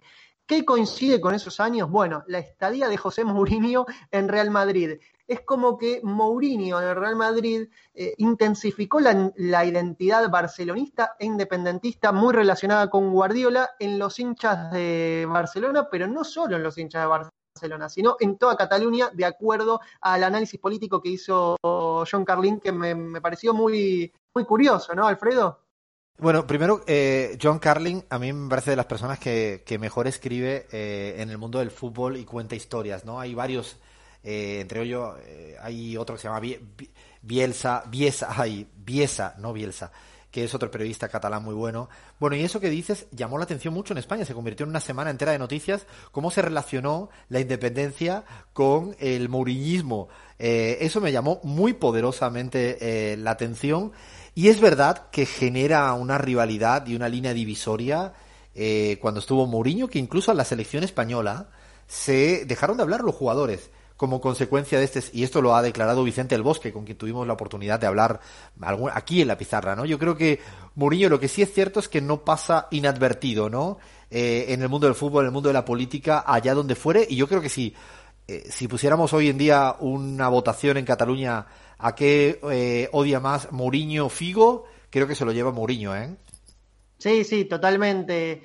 Totalmente, Alfredo. Y bueno, eh, hay que decir que también, eh, a ver, si me, si me dejas de agregar un último detalle, a Mourinho le gusta bromear incluso también con, con eh, temas políticos e incluso hace poquito, en 2018, eh, eh, en una conferencia de prensa de una remontada que había hecho el Manchester United contra el Newcastle, terminaron ganando 3 a 2, pero ya Mourinho empezaba a ser bastante discutido en Manchester United, dijo, bueno, empiezo a creer que si llueve en Londres es mi culpa, si a la gente no le gusta el Brexit, también es mi culpa. A Mourinho siempre le gusta provocar y creo que esto que dijo John Carlin a Mourinho le, sienta muy bien con su personalidad y hasta lo hace, lo debe hacer sentir orgulloso, ¿no? Decir, sentarse y ver los incidentes en Cataluña y, ver, y, pensar, bueno, yo soy un ingrediente de eso. Quizás como villano a él lo enorgullece. Yo, he aprendido de, él, eh, no diría quererle, porque no llego a ese extremo, pero a tenerle su encanto, porque al final cuando uno lo mira con cierta distancia, seguramente porque no está en el Real Madrid, lean y no lo sufro todo el tiempo, y ahora que lo veo allá en el Tottenham, ¿no? Y va perdiendo, también me da un poco así de regocijo, pero me hace, me hace, me ha ido cayendo un poco mejor, y quizás lo de, lo de Maradona realmente me gustó mucho ese ejemplo que pone Diego cuando dice, Mourinho me llamaba siempre en los momentos más difíciles. Y eso, bueno, pues, ¿por qué no? Dice mi mamá siempre una frase, lo cortés no quita lo valiente, y realmente creo que hay que considerarlo. Hay que considerar lo que dice Mourinho. Bueno, te lo dejé pasar, no me traigas más. La semana que viene, por favor, búscame a alguien que me guste, Josep Buleguer, búscame otro, búscame otro. Bueno, paramos fútbol y política hasta acá con Mourinho, un personajazo increíble. Seguramente van a salir documentales en breve y hasta series de Netflix porque lo amerita. De Mourinho paramos porque entramos en nada, en segundos en un bajo la tiza maravilloso. Profesiones atípicas, diría yo, de las políticas y de los políticos. Seguimos en la pizarra. Sábado a la tarde, Alfredo Serrano Mancilla. En la pizarra, una paleta de colores, una sonoridad múltiple. Por AM750. Somos Una señal.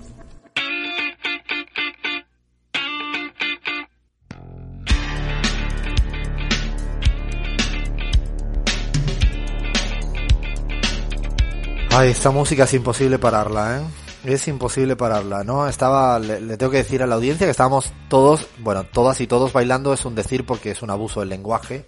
Decir que yo intento bailar es, mm, no, no se lo cree nadie.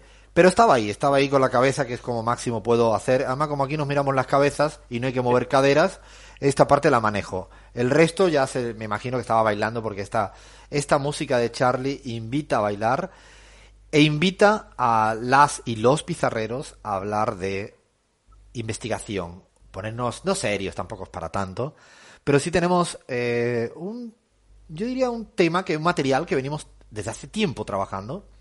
Lo había trabajado muy bien Chris Mar.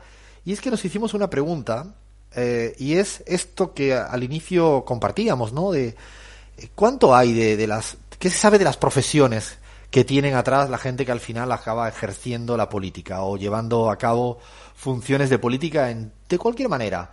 Pueden ser simplemente como senadores, legisladoras, eh, presidentas, ministras, eh, no sé, de todo, incluso gente que, que al final son, ¿no? militan en partidariamente, protagónicamente en un país.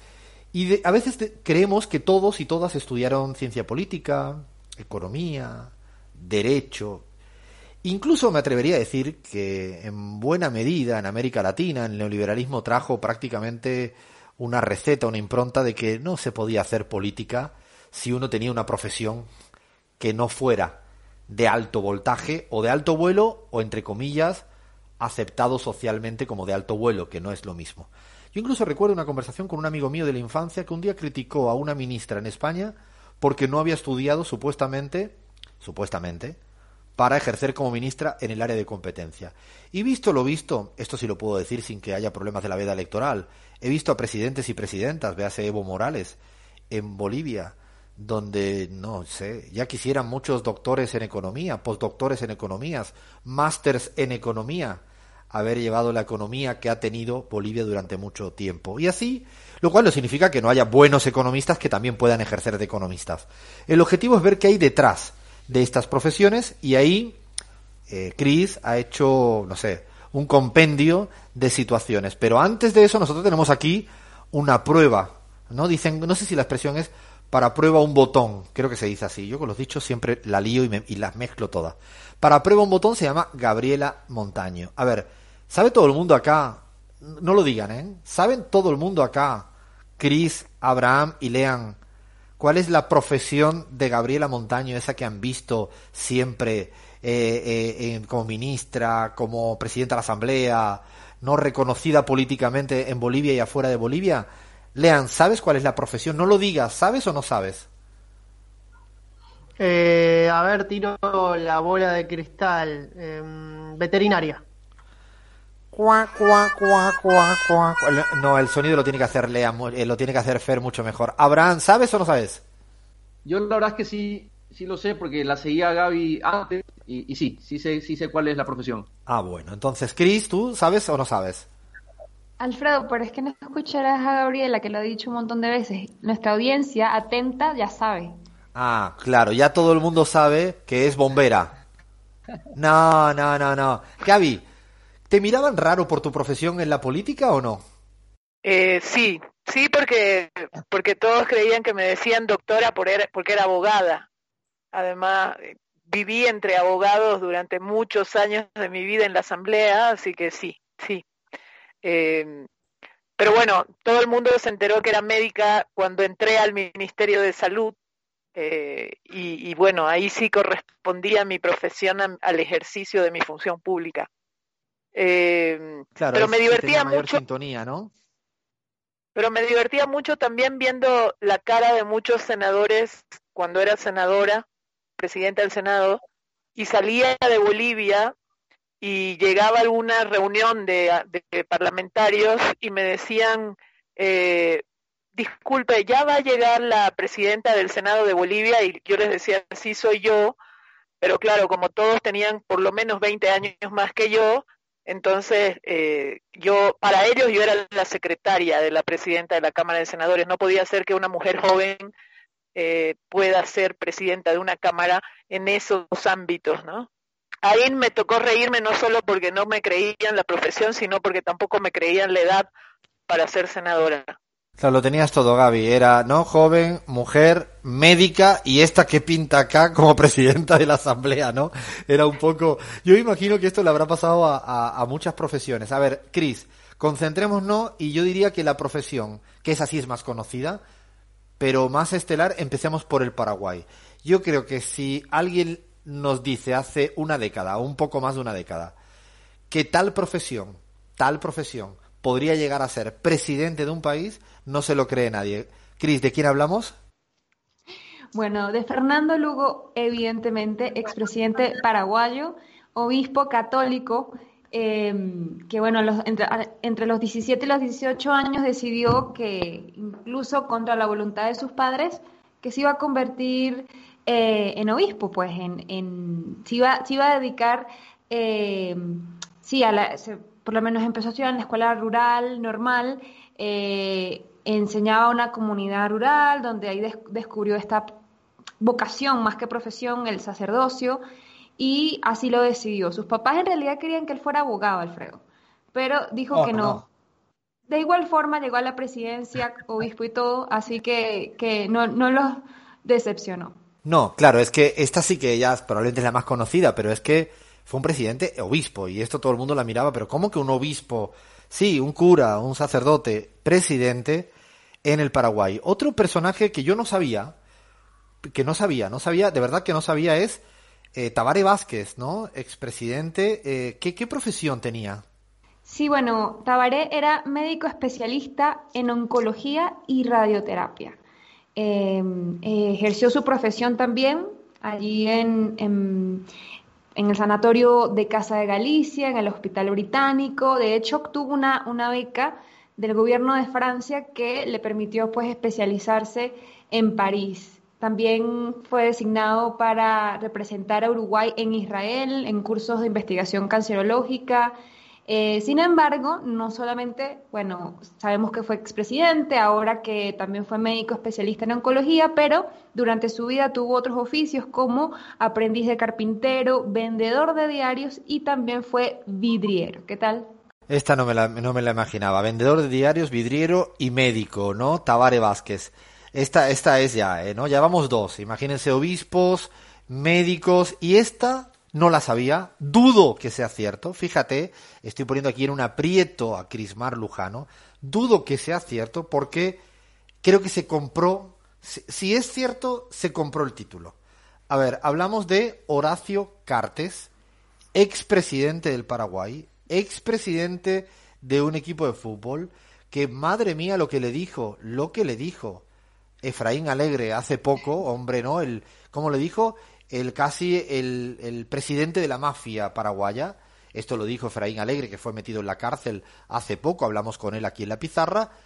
Eh, Cris, ¿es verdad lo que dices tú que es el expresidente del Paraguay, Horacio Cartes? Yo no sé qué estarás leyendo tú, Alfredo, aquí nadie ha dicho que sea, pero que tuvo estudios de aviación, que estuvo el título, no, no, no estamos muy seguros, allí ahí de verdad que estamos de acuerdo, pero tiene estudios de aviación aparentemente, obviamente en una universidad gringa eh, con un nombre impronunciable. No me voy aquí a dejar eh, pues en exposición, pero sí tiene estudios de aviación y es lo único que se le conoce eh, sobre oficios o alguna otra cosa que no sea pues que venga de la familia. Momento currículum vitae, este es el que más me divierte, por eso quería provocar acá. Es el momento en el cual no sabemos si un expresidente o presidenta infla el currículum vitae con este tipo de cosas. Eh, pido a, a las paraguayas y paraguayos que nos escuchan en el mundo, eh, ¿de verdad pueden indagar si estuvo estos estudios de aviación? Abraham, tenemos tarea. Tenemos que llamar a este centro de estudios para ver cuánto de verdad, si existe el nombre de este lugar, si es que, eh, eh, a ver, ¿cómo se llama el lugar donde supuestamente hizo una carrera eh, también técnica. A ver, porque yo no me creo nada, Cris. Eh, puedes decir, porque vamos a hacer una investigación. No me creo que Horacio Cartes tuviera estudios de aviación y una carrera técnica. ¿Dónde? Una carrera técnica en Tulsa, en Oklahoma, de Power Plant. No se sabe qué será ni qué fue, pero aparentemente es lo que le sale en el currículum, es lo que él dice que hizo. ¿Se, se imaginan, compas, a los asesores, ¿no? El, el, el que va a ser candidato a presidente pidiendo a los, a los asesores, pongan, rellenen cosa, rellenen cosa, por favor, pongan cualquier cosa, pongan estudios de aviación, de, ¿cómo has dicho? El nombre no lo había escuchado en mi vida. Power Plant. ¿Qué será ese carajo del Power Plant? No tengo ni la más remota idea, por favor. Ayúdennos, audiencia de la pizarra ilustrada. No tengo ni la más remota idea, pero nos vamos a ir a la Argentina. Porque esta tampoco la sabía. Así que, Cris, empieza a provocar con las profesiones que has visto que hay de personajes fundamentales e importantes en la historia política de la Argentina reciente. Bueno, eh, ya Leandro me desmentirá, ¿no? Que además es historiador. Héctor Camporá, pues el expresidente, también era odontólogo, Alfredo, ¿no? Él quiso realmente estudiar medicina en Rosario, pero no pudo ingresar y entonces optó por la carrera de odontología en la Universidad Nacional de Córdoba, ejerció su profesión y también hizo, bueno, fundó, presidió un club deportivo de extracción popular, el Club Almafuerte, del que en algún momento quizás Lean también nos comente algo. Y bueno, además también fue intendente de la ciudad antes de ser presidente, pero eh, pues, pues sí, era odontólogo. Lean, ¿odontólogo? Odontólogo, sí. Eh, se trata de Héctor Cámpora, es uno de los presidentes que más célebre se volvió en el último tiempo porque da nombre a la agrupación La Cámpora, una agrupación política kirchnerista que lo que reivindica Héctor Cámpora es que es el presidente de la vuelta a la democracia tras 18 años de proscripción de peronismo, que era uno de los hombres de mayor confianza de Perón durante esos años. Y eh, bueno, eh, nada más y nada menos era odontólogo, además de haber sido eh, presidente durante un breve periodo, lo que denominamos acá en Argentina la primavera camporista, Alfredo. Esta sí que no la sabía. Ahora, otro que tampoco sabía, que se mete en todos los charcos, que lo tuvimos aquí en la pizarra, ¿no? Que nos dio una linda charla, eh, es Eduardo Dualde. Eh, por favor, otro expresidente, ¿qué, de, ¿qué profesión tiene o tenía Dualde, Cris? Alfredo, Eduardo Dualde eh, pues fue escribano o es escribano todavía, al menos de profesión. Esto es lo que también se le llama notario público, ¿no? Es aquel, aquella eh, persona que redacta documentos legales, eh, básicamente. Eso es lo que él en profesión pues tiene. Hay también por, por aquí en Argentina, tienes ahí, ahí algunos, algunos políticos y políticas también como interesantes. Dime alguna curiosa que hayas encontrado. Hay varios, Alfredo, fíjense. Por ejemplo, varios gobernadores. El de Formosa es veterinario, Gildo Insfran. También está Óscar Herrera Ajuat, que es el gobernador de Misiones, es pediatra. Eh, y una de las que más me, me llamó la atención, bueno, tuvo un cargo pequeño, ex concejal de Salta, Romina Arroyo, pero es nada más y nada menos que árbitro de boxeo. Y no solamente cualquier árbitro, sino que fue la primera mujer en ser árbitro internacional de boxeo en Argentina, haciendo, bueno, historia, ¿no? Como la primera referí en, dirigir, títulos eh, mundiales para la Organización Mundial de Boxeo y la Asociación eh, Mundial de Boxeo. En el 2013, pues ya había empezado su carrera política, fue cuando fue elegida concejal de Salta para los periodos de 2014 y 2015 y luego reelecta en el 2016 y 2017. Árbitros del mundo y árbitras del mundo, de boxeo incluso pueden llegar a ser concejalas. Eh, no, es, es, digo, nos llamó poderosamente la atención porque no creo que haya tantos casos, aunque es verdad que en el mundo del fútbol sí que ha habido árbitros, ¿no, Lean? Recuerdo así de, de, algunos que han intentado hacer alguna incursión, aunque fuera intermitente, por el mundo de, de, la política inclusive, ¿no? Algunos, creo que en la Argentina había un par de árbitros relevantes en este sentido. Sí, eh, Javier Castrilli, un polémico árbitro con el que no tenía una muy buena relación con Maradona, fue en su momento candidato a jefe de gobierno, no le fue muy bien. Eh, con un discurso de derecha, extrema derecha, y Héctor Baldassi, ¿sí? ex árbitro eh, que actualmente es dirigente del PRO, del partido de Mauricio Macri. Él está activo en política. Está activo. No, yo había escuchado algunos casos, no sabía bien los, los nombres. Nos vamos a Chile, Cris, que también hay ahí algunos políticos y políticas que tienen profesiones curiosas. Hemos tenido acá a el que hoy en día es el candidato presidencial mejor valorado en todas las encuestas en las presidenciales de Chile. Hablamos de Daniel Jadue, alcalde de Recoleta, que lo tuvimos aquí en la pizarra. ¿Qué, ¿Cuál es la profesión de Daniel Jadue? Porque también me llamó poderosamente la atención.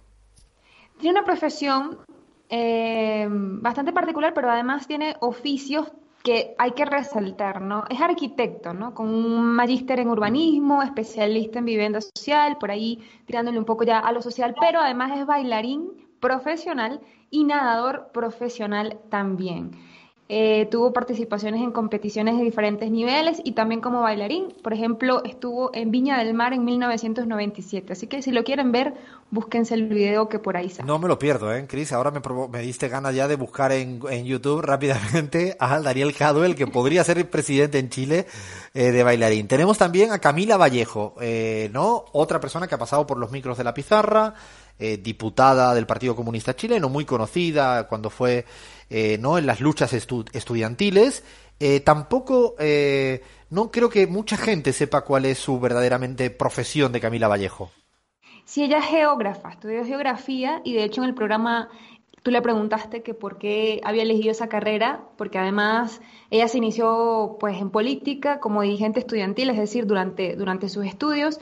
Eh, y dijo que era por su quería tener cercanía de alguna manera con el campo, ¿no? Que ya que ya había querido ser campesina cuando era pequeña y, y de alguna manera sentirse como en conexión y de ahí pues es su interés en estudiar eh, la tierra básicamente.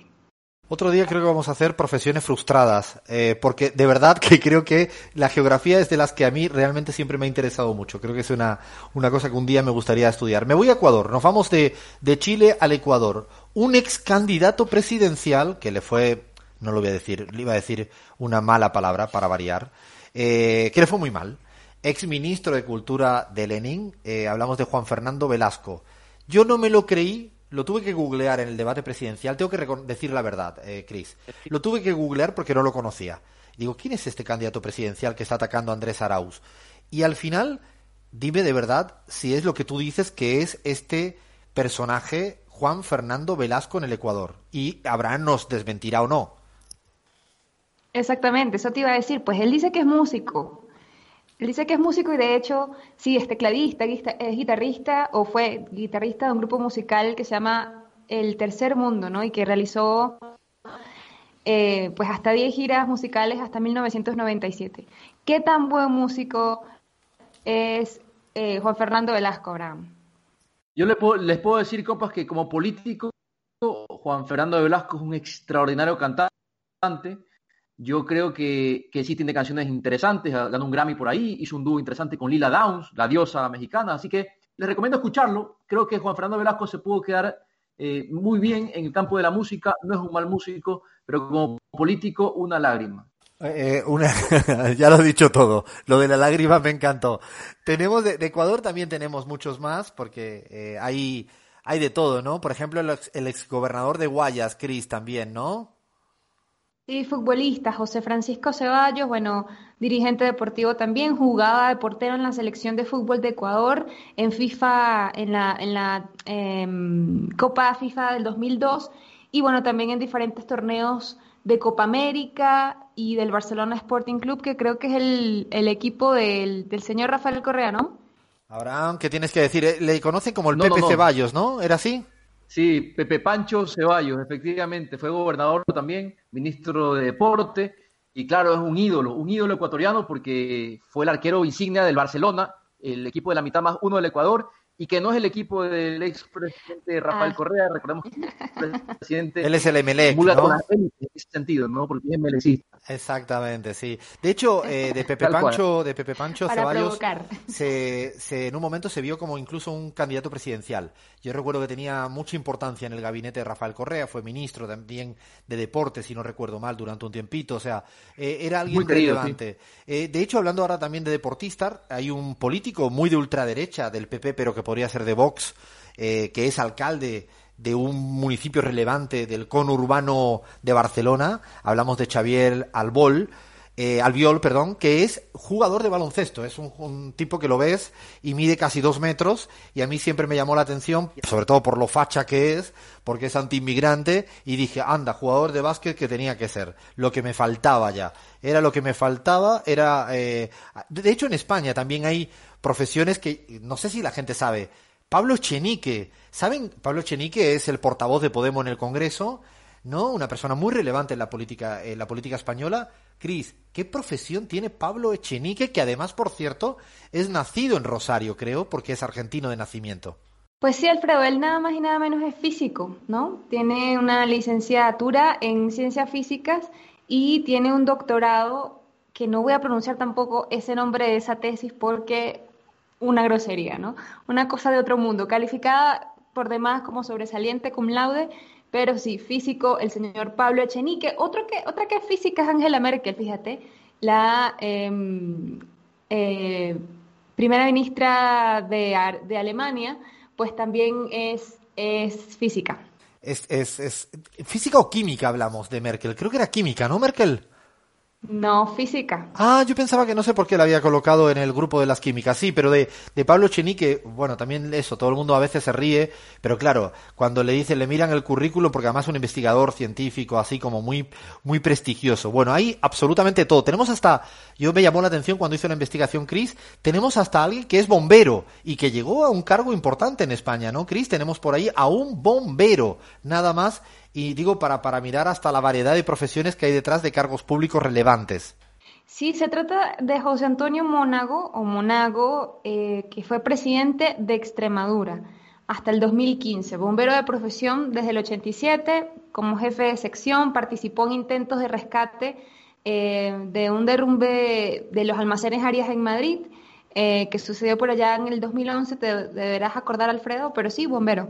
Bueno, y para terminar, como tenemos aquí a Gaby, le voy a preguntar, Gaby, profesiones extrañas que haya visto tú de compañeros y compañeras en la política boliviana, al menos un par de ejemplos. Lo de Evo todo el mundo sabemos, ¿no? Cocalero donde los hubiera, más profesión que esa, ¿no? Cocalero donde los hubiera, se hizo de todo. Participó tocando música, recuerdo que, que hay muchas biografías que cuentan el periodo de tocar música, pero ¿qué, qué profesiones te llamaron la atención? El propio Álvaro García Linera, ¿no? Matemático.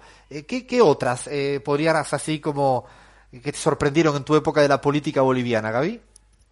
Bueno, antes, antes de contarte esto, sí creo, y no entiendo por qué les, les admira tanto que un bombero eh, entre a la política, porque creo que todos los políticos nos las pasamos apagando incendios toda la vida, así que va bien, digamos.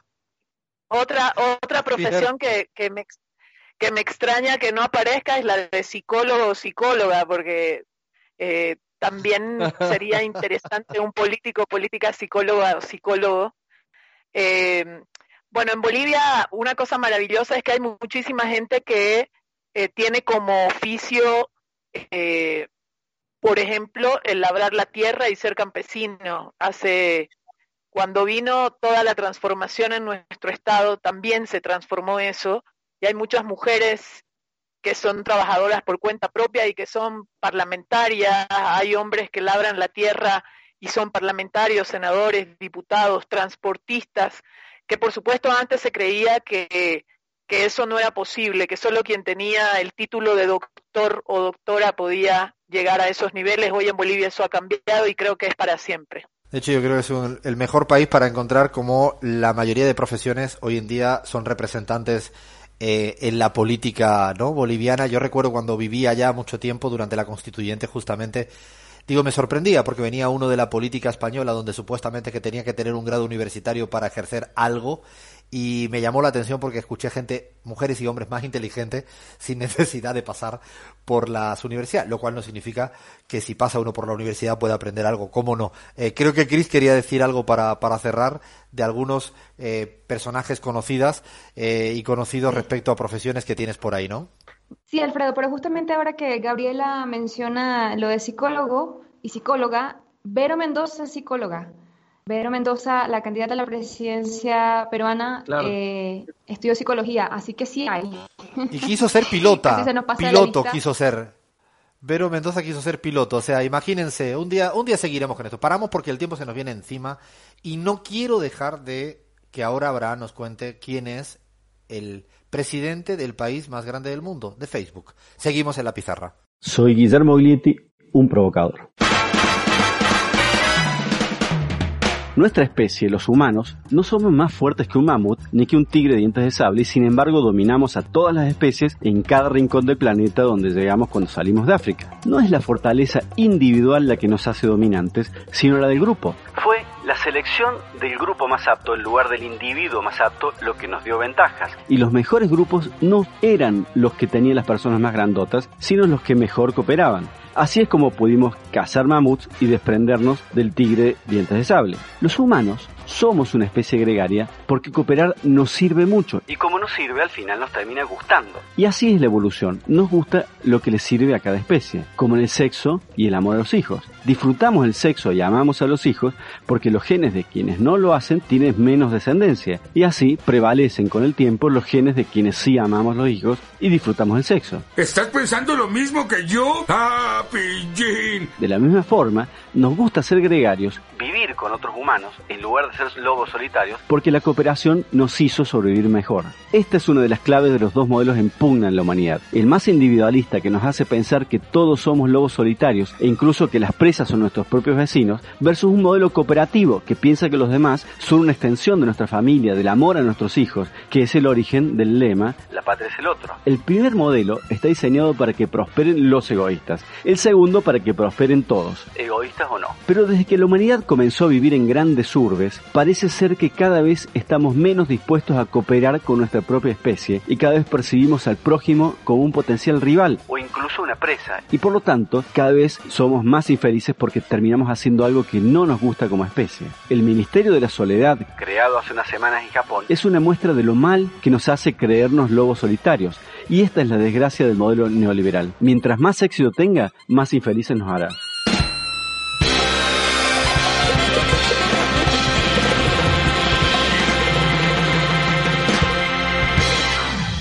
Ahora que escuchaba yo a nuestro provocador queridísimo Guillermo Uglietti, sé por qué quería saltarlo e irme directamente al presidente de Facebook.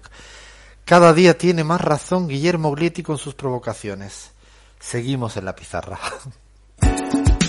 Estamos en la pizarra. Alfredo Serrano Mancilla en AM750. Cada loco con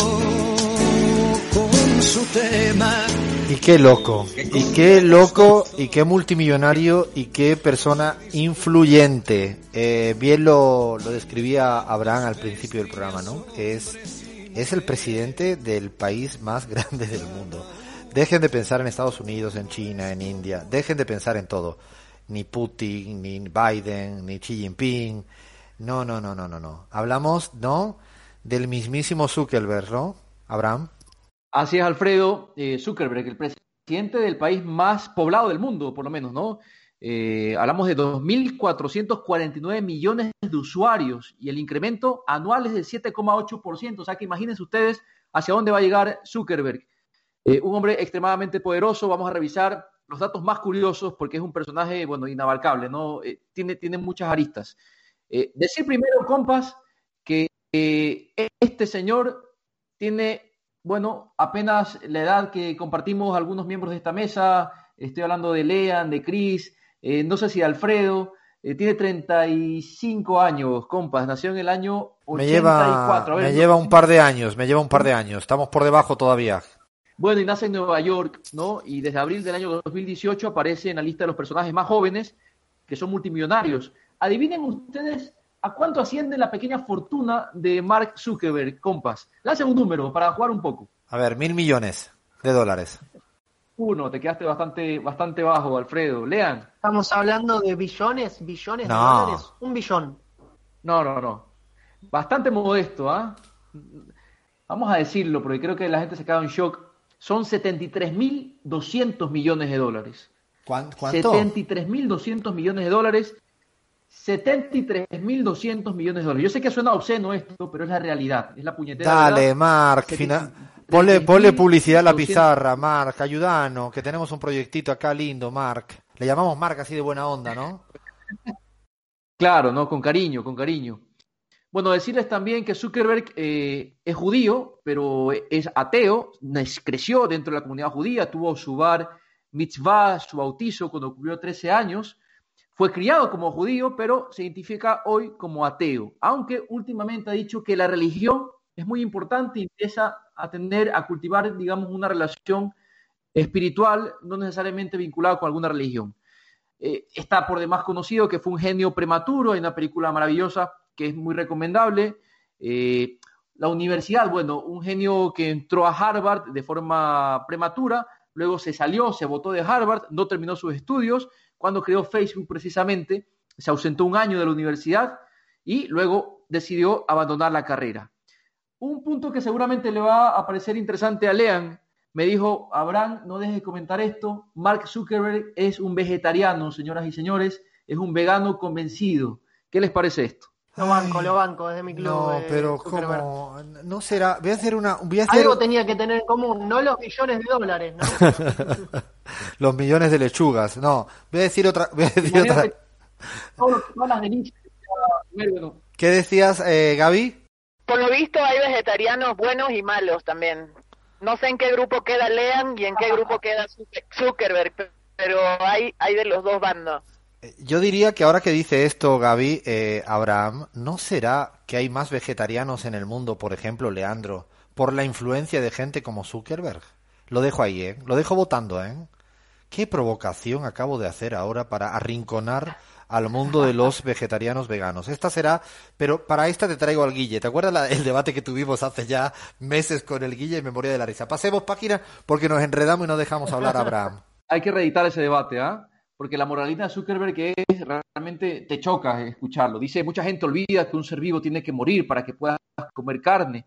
Las personas, las personas comenzaron a confesarme su amor por la carne de cerdo sin ponerse a pensar que antes de eso el cerdo tenía vida. Bueno, dejemos ese debate para otra ocasión. Sigamos con los datos curiosos de Zuckerberg. Casi trabajó para Microsoft. Imagínense ustedes, compas, a Mark Zuckerberg trabajando para Bill Gates, ¿no? Casi trabajó, no logró materializar esta, esta opción. Empezó a inventar desde los 12 años, ya desde los 12 empezaba a crear mensajerías. Eh, fue su primer proyecto, Subnet. Eh, bueno, ¿qué más? Sencillo. Bueno, se lo considera una persona sencilla, ¿no? Es verdad que por lo menos en la vestimenta aparenta ser un tipo bastante normal. Es conocido por tener una casa bellamente decorada que funciona con un mayordomo de inteligencia artificial, con la voz, imagínense ustedes el capricho, de Morgan Freeman, que bueno, es un actor maravilloso. Bueno, el mayordomo de Zuckerberg, señores, tiene la voz de Morgan Freeman. Imagínense ustedes. ¿Estás hablando en Otro serio? color. Espérate, Abraham, Bueno, ¿estás hablando no. en serio? Es la voz de Dios, Morgan Freeman. Madre mía, vida, lo que me faltaba, ¿eh? Lo que me faltaba. Tal cual. Este dato me pareció graciosísimo, ¿no? Y sobre todo que hablo de un dato de color, pero bueno, Mark Zuckerberg es daltónico, compas, es daltónico, y eh, su vista es la razón detrás del color de Facebook. Imagínense ustedes, ¿no? Eh, de acuerdo con The New York, el logotipo de Facebook es azul, porque bueno, Mark Zuckerberg tiene daltonismo rojo-verde. ¿Qué les parece esto? No, esta tampoco la sabía. Me he quedado así como lo que. No, no, es un personaje este. Va, va. Que si sigues hablando así, vegetariano, daltónico. Lo de vegetariano para mí es como daltónico, por eso te los pongo a la par. Sigamos, sigamos. Bueno, tiene una admiración eh, muy especial por Steve Jobs, es casi que su ídolo, ¿no? El, el CEO de Apple. Eh, tiene Twitter, esto me parece también muy gracioso, ¿no? El CEO de Facebook, bueno, tiene su cuenta de Twitter. eh, entre compas también se apoyan, se bancan. No es muy activo, no es muy activo en esta plataforma. De hecho, su último tweet fue en el año 2012, para que vean ustedes. Se ríe de sí mismo, dice ser una persona que se ríe mucho de él. eh, en, alguna, alguna, en alguna ocasión escribió una publicación de Facebook, un agradecimiento sobre la personificación de Andy Samberg en Saturday Night Live. Digamos que lo han representado muchísimo a Zuckerberg. Tiene su versión de Los Simpsons, tiene su versión de South Park, eh, en fin, eh, es un icono que lo están poniendo permanentemente en diferentes series de, de alto consumo. Abraham, Eh, ciérrame por favor con su perro, con su perro. Esta no me la quiero perder ya. Lo que me faltaba para personaje. Bueno, su perro es una celebridad, se llama Beast, es un perro pastor húngaro, tiene su propia página de Facebook, de fans, ¿no? Tiene más de 8 millones de seguidores. eh, y sus fotos alcanzan Ocho, inclusive los espérate un de espérate. gusta. 8 O sea, millones de seguidores tiene el perro de Zuckerberg. ¿Me estás diciendo en serio esto? Esto ya deja aparcado lo del TikTok, ¿eh? Esto ya eh, supera lo del TikTok. Totalmente, totalmente. De hecho, sobre TikTok, compa, ahorita que lo mencionas, eh, Zuckerberg eh, se ha burlado mucho de esa plataforma, ¿no? La ha querido subestimar, la ha querido ningunear, pero bueno, miren cómo sube TikTok, este es un tema para debate más adelante. Y si quieren, para ir redondeando, compas, eh, dice Zuckerberg que le paga a sus empleados un promedio de 240 mil dólares al año. Imagínense ustedes esa paguita de los empleados de Facebook. 240 mil al año. Me imagino que en eso habrán, como siempre suele pasar, serán los empleados VIP, ¿no? VIP, que no me lo, no, no, no creo que esté un trabajador por ahí perdido de Facebook. Lo que pasa es que suelen hacer sus trampas al solitario y no nos la vamos a creer. Lo último, porque ya no tenemos tiempo, ¿quiénes son los dos grandes ídolos de Zuckerberg que me llamaron la atención también en la investigación que hiciste? Sí, bueno, es muy fanático de, de Steve Jobs, ¿no? Pero te decía, compa, que le encanta Picasso, ¿no? Le encanta Albert Einstein también. Es un tipo muy exquisito en, sus gustos y en su selección. Entre sus citas favoritas de estos dos personajes se encuentra la de Einstein, que dice, hazlo todo tan simple como sea posible, pero no más simple. Y la idea de Picasso sobre cómo todos los niños nacen artistas, lo difícil es seguir siendo un artista cuando crecemos. Yo creo que detrás de estas dos, dos potentes frases hay mucho de, bueno, de, del espíritu que tiene Facebook, ¿no? El que le ha puesto, el que le ha podido insuflar Zuckerberg a su, a su gran eh, contribución, ¿no? Facebook no deja de ser una red social que ha conectado al mundo entero y sigue creciendo. Qué personaje, un loco con su tema, nunca mejor dicho, acá en la pizarra, hoy el dueño, el CEO, el presidente, lo que quieran de Facebook. Seguimos en la pizarra, viene tan informativa y ya no nos queda más tiempo para contar tanta y tanta historia que tenemos. Seguimos. Seguimos en la pizarra. Con Alfredo Serrano Mancilla en AM750.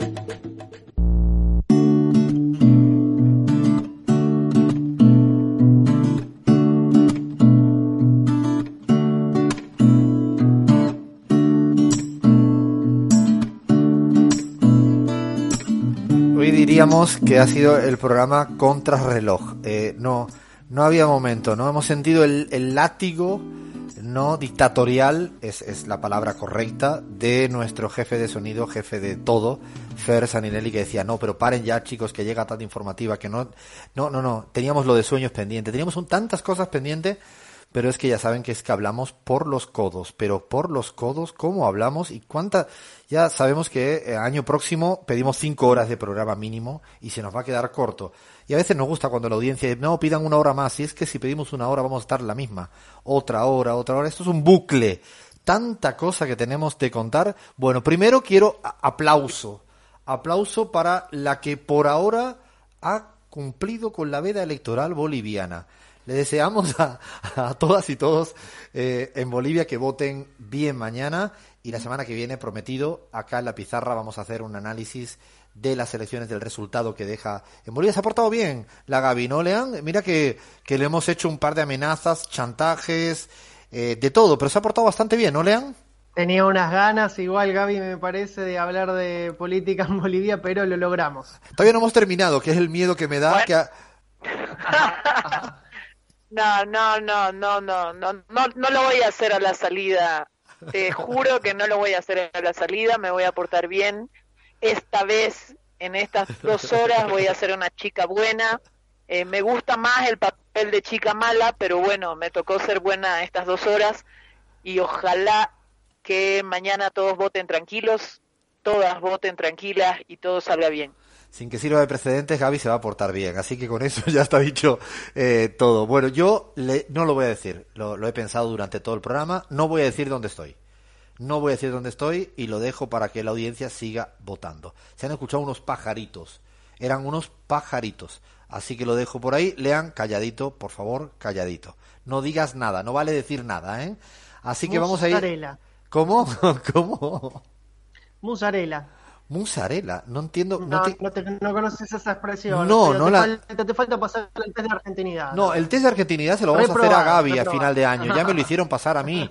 El año pasado la pasé muy mal, no me hagan esto. La Gaby le toca a final de año también. Aquí todo, luego va Chris, luego va Abraham. No, te, no se crean que esto es- Bueno, estamos fuera de tiempo, se nos viene el tiempo encima y estamos con ganas de acabar. eh, primero agradeciendo a todo el mundo. No lean, tenemos mucho, el equipo entero. Hay que agradecerle a toda la gente que hace posible que sigamos haciendo radio en la pizarra. Alfredo, le agradecemos a Cintia China que estuvo ayudando en las redes y en la producción, también Argentina Multicolor, quienes nos preparan esos videitos y flyers tan lindos, Iván Soler que está en la web, Fernando Saninelli que nos ayuda en la edición eh, del audio, también eh, recordarles que se pueden quedar en AM750, que ya llega a subir después te explico, y también agradecemos a Patria Nueva, a Pichincha Universal y a la última hora que nos permiten estar al aire en todo el mundo. Gracias a todas y a todos y termino, y ahora sí, casi sin explicación, le dejo la tiza a Leandro y qué palabra dejas escrita en la pizarra. Bueno, ya que estamos, musarela, y después te voy a explicar de qué se trata. Ah, Semana próxima me tienes que Fuera explicar. del aire. Me tienes que explicar o dentro del aire o fuera. No, dentro del aire. La semana que viene me lo explicas dentro del aire. Queda la palabra musarela. Crismar Lujano, agarra tiza. ¿Qué palabra dejas escrita en la pizarra? Dignidad. Ah, linda palabra. Queda muy linda. Suena linda además. Son palabras que suenan bien. Abraham Verduga. Suena Chávez. Suena Chávez, es cierto. Suena Chávez. Está lindo. Acabamos bien con eso. Palabra escrita en la pizarra. Agarra la tiza. Todo tuyo, Abraham. No sé si es la palabra que más lindo suena, pero es la que más me mueve. Yo voy a anotar esta vez madre. Linda palabra, muy linda palabra. Gaby, te toca a ti. ¿Qué escribes? No vayas a ahora a romper la veda ya que estamos terminando. Mala. Me gustó. Y como estamos de ma, con la palabra ma, de hecho mi palabra es mar. Qué ganas que tengo. Mar. Quedan escritas hoy estas palabras. Paramos, llegamos, llegamos hasta el punto y final hasta la semana próxima. Somos la pizarra y hemos venido para quedarnos. Una svegliato.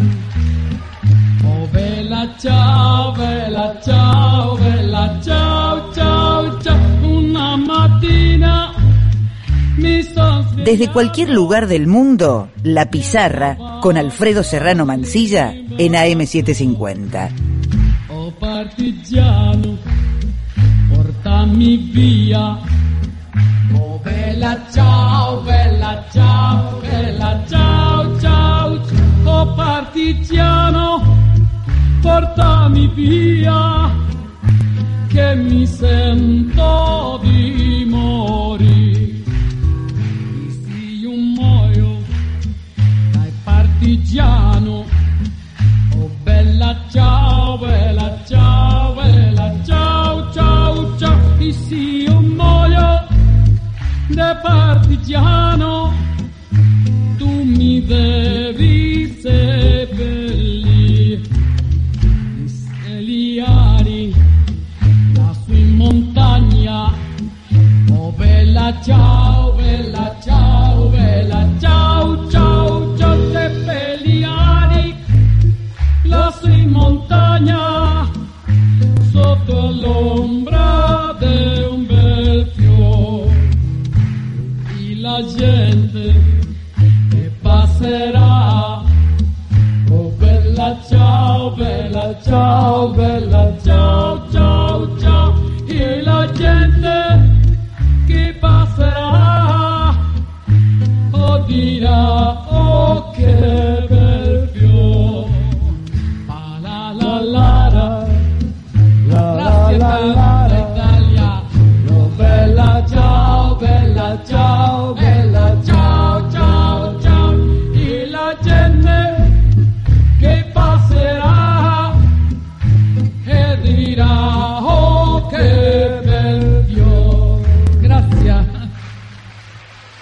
接班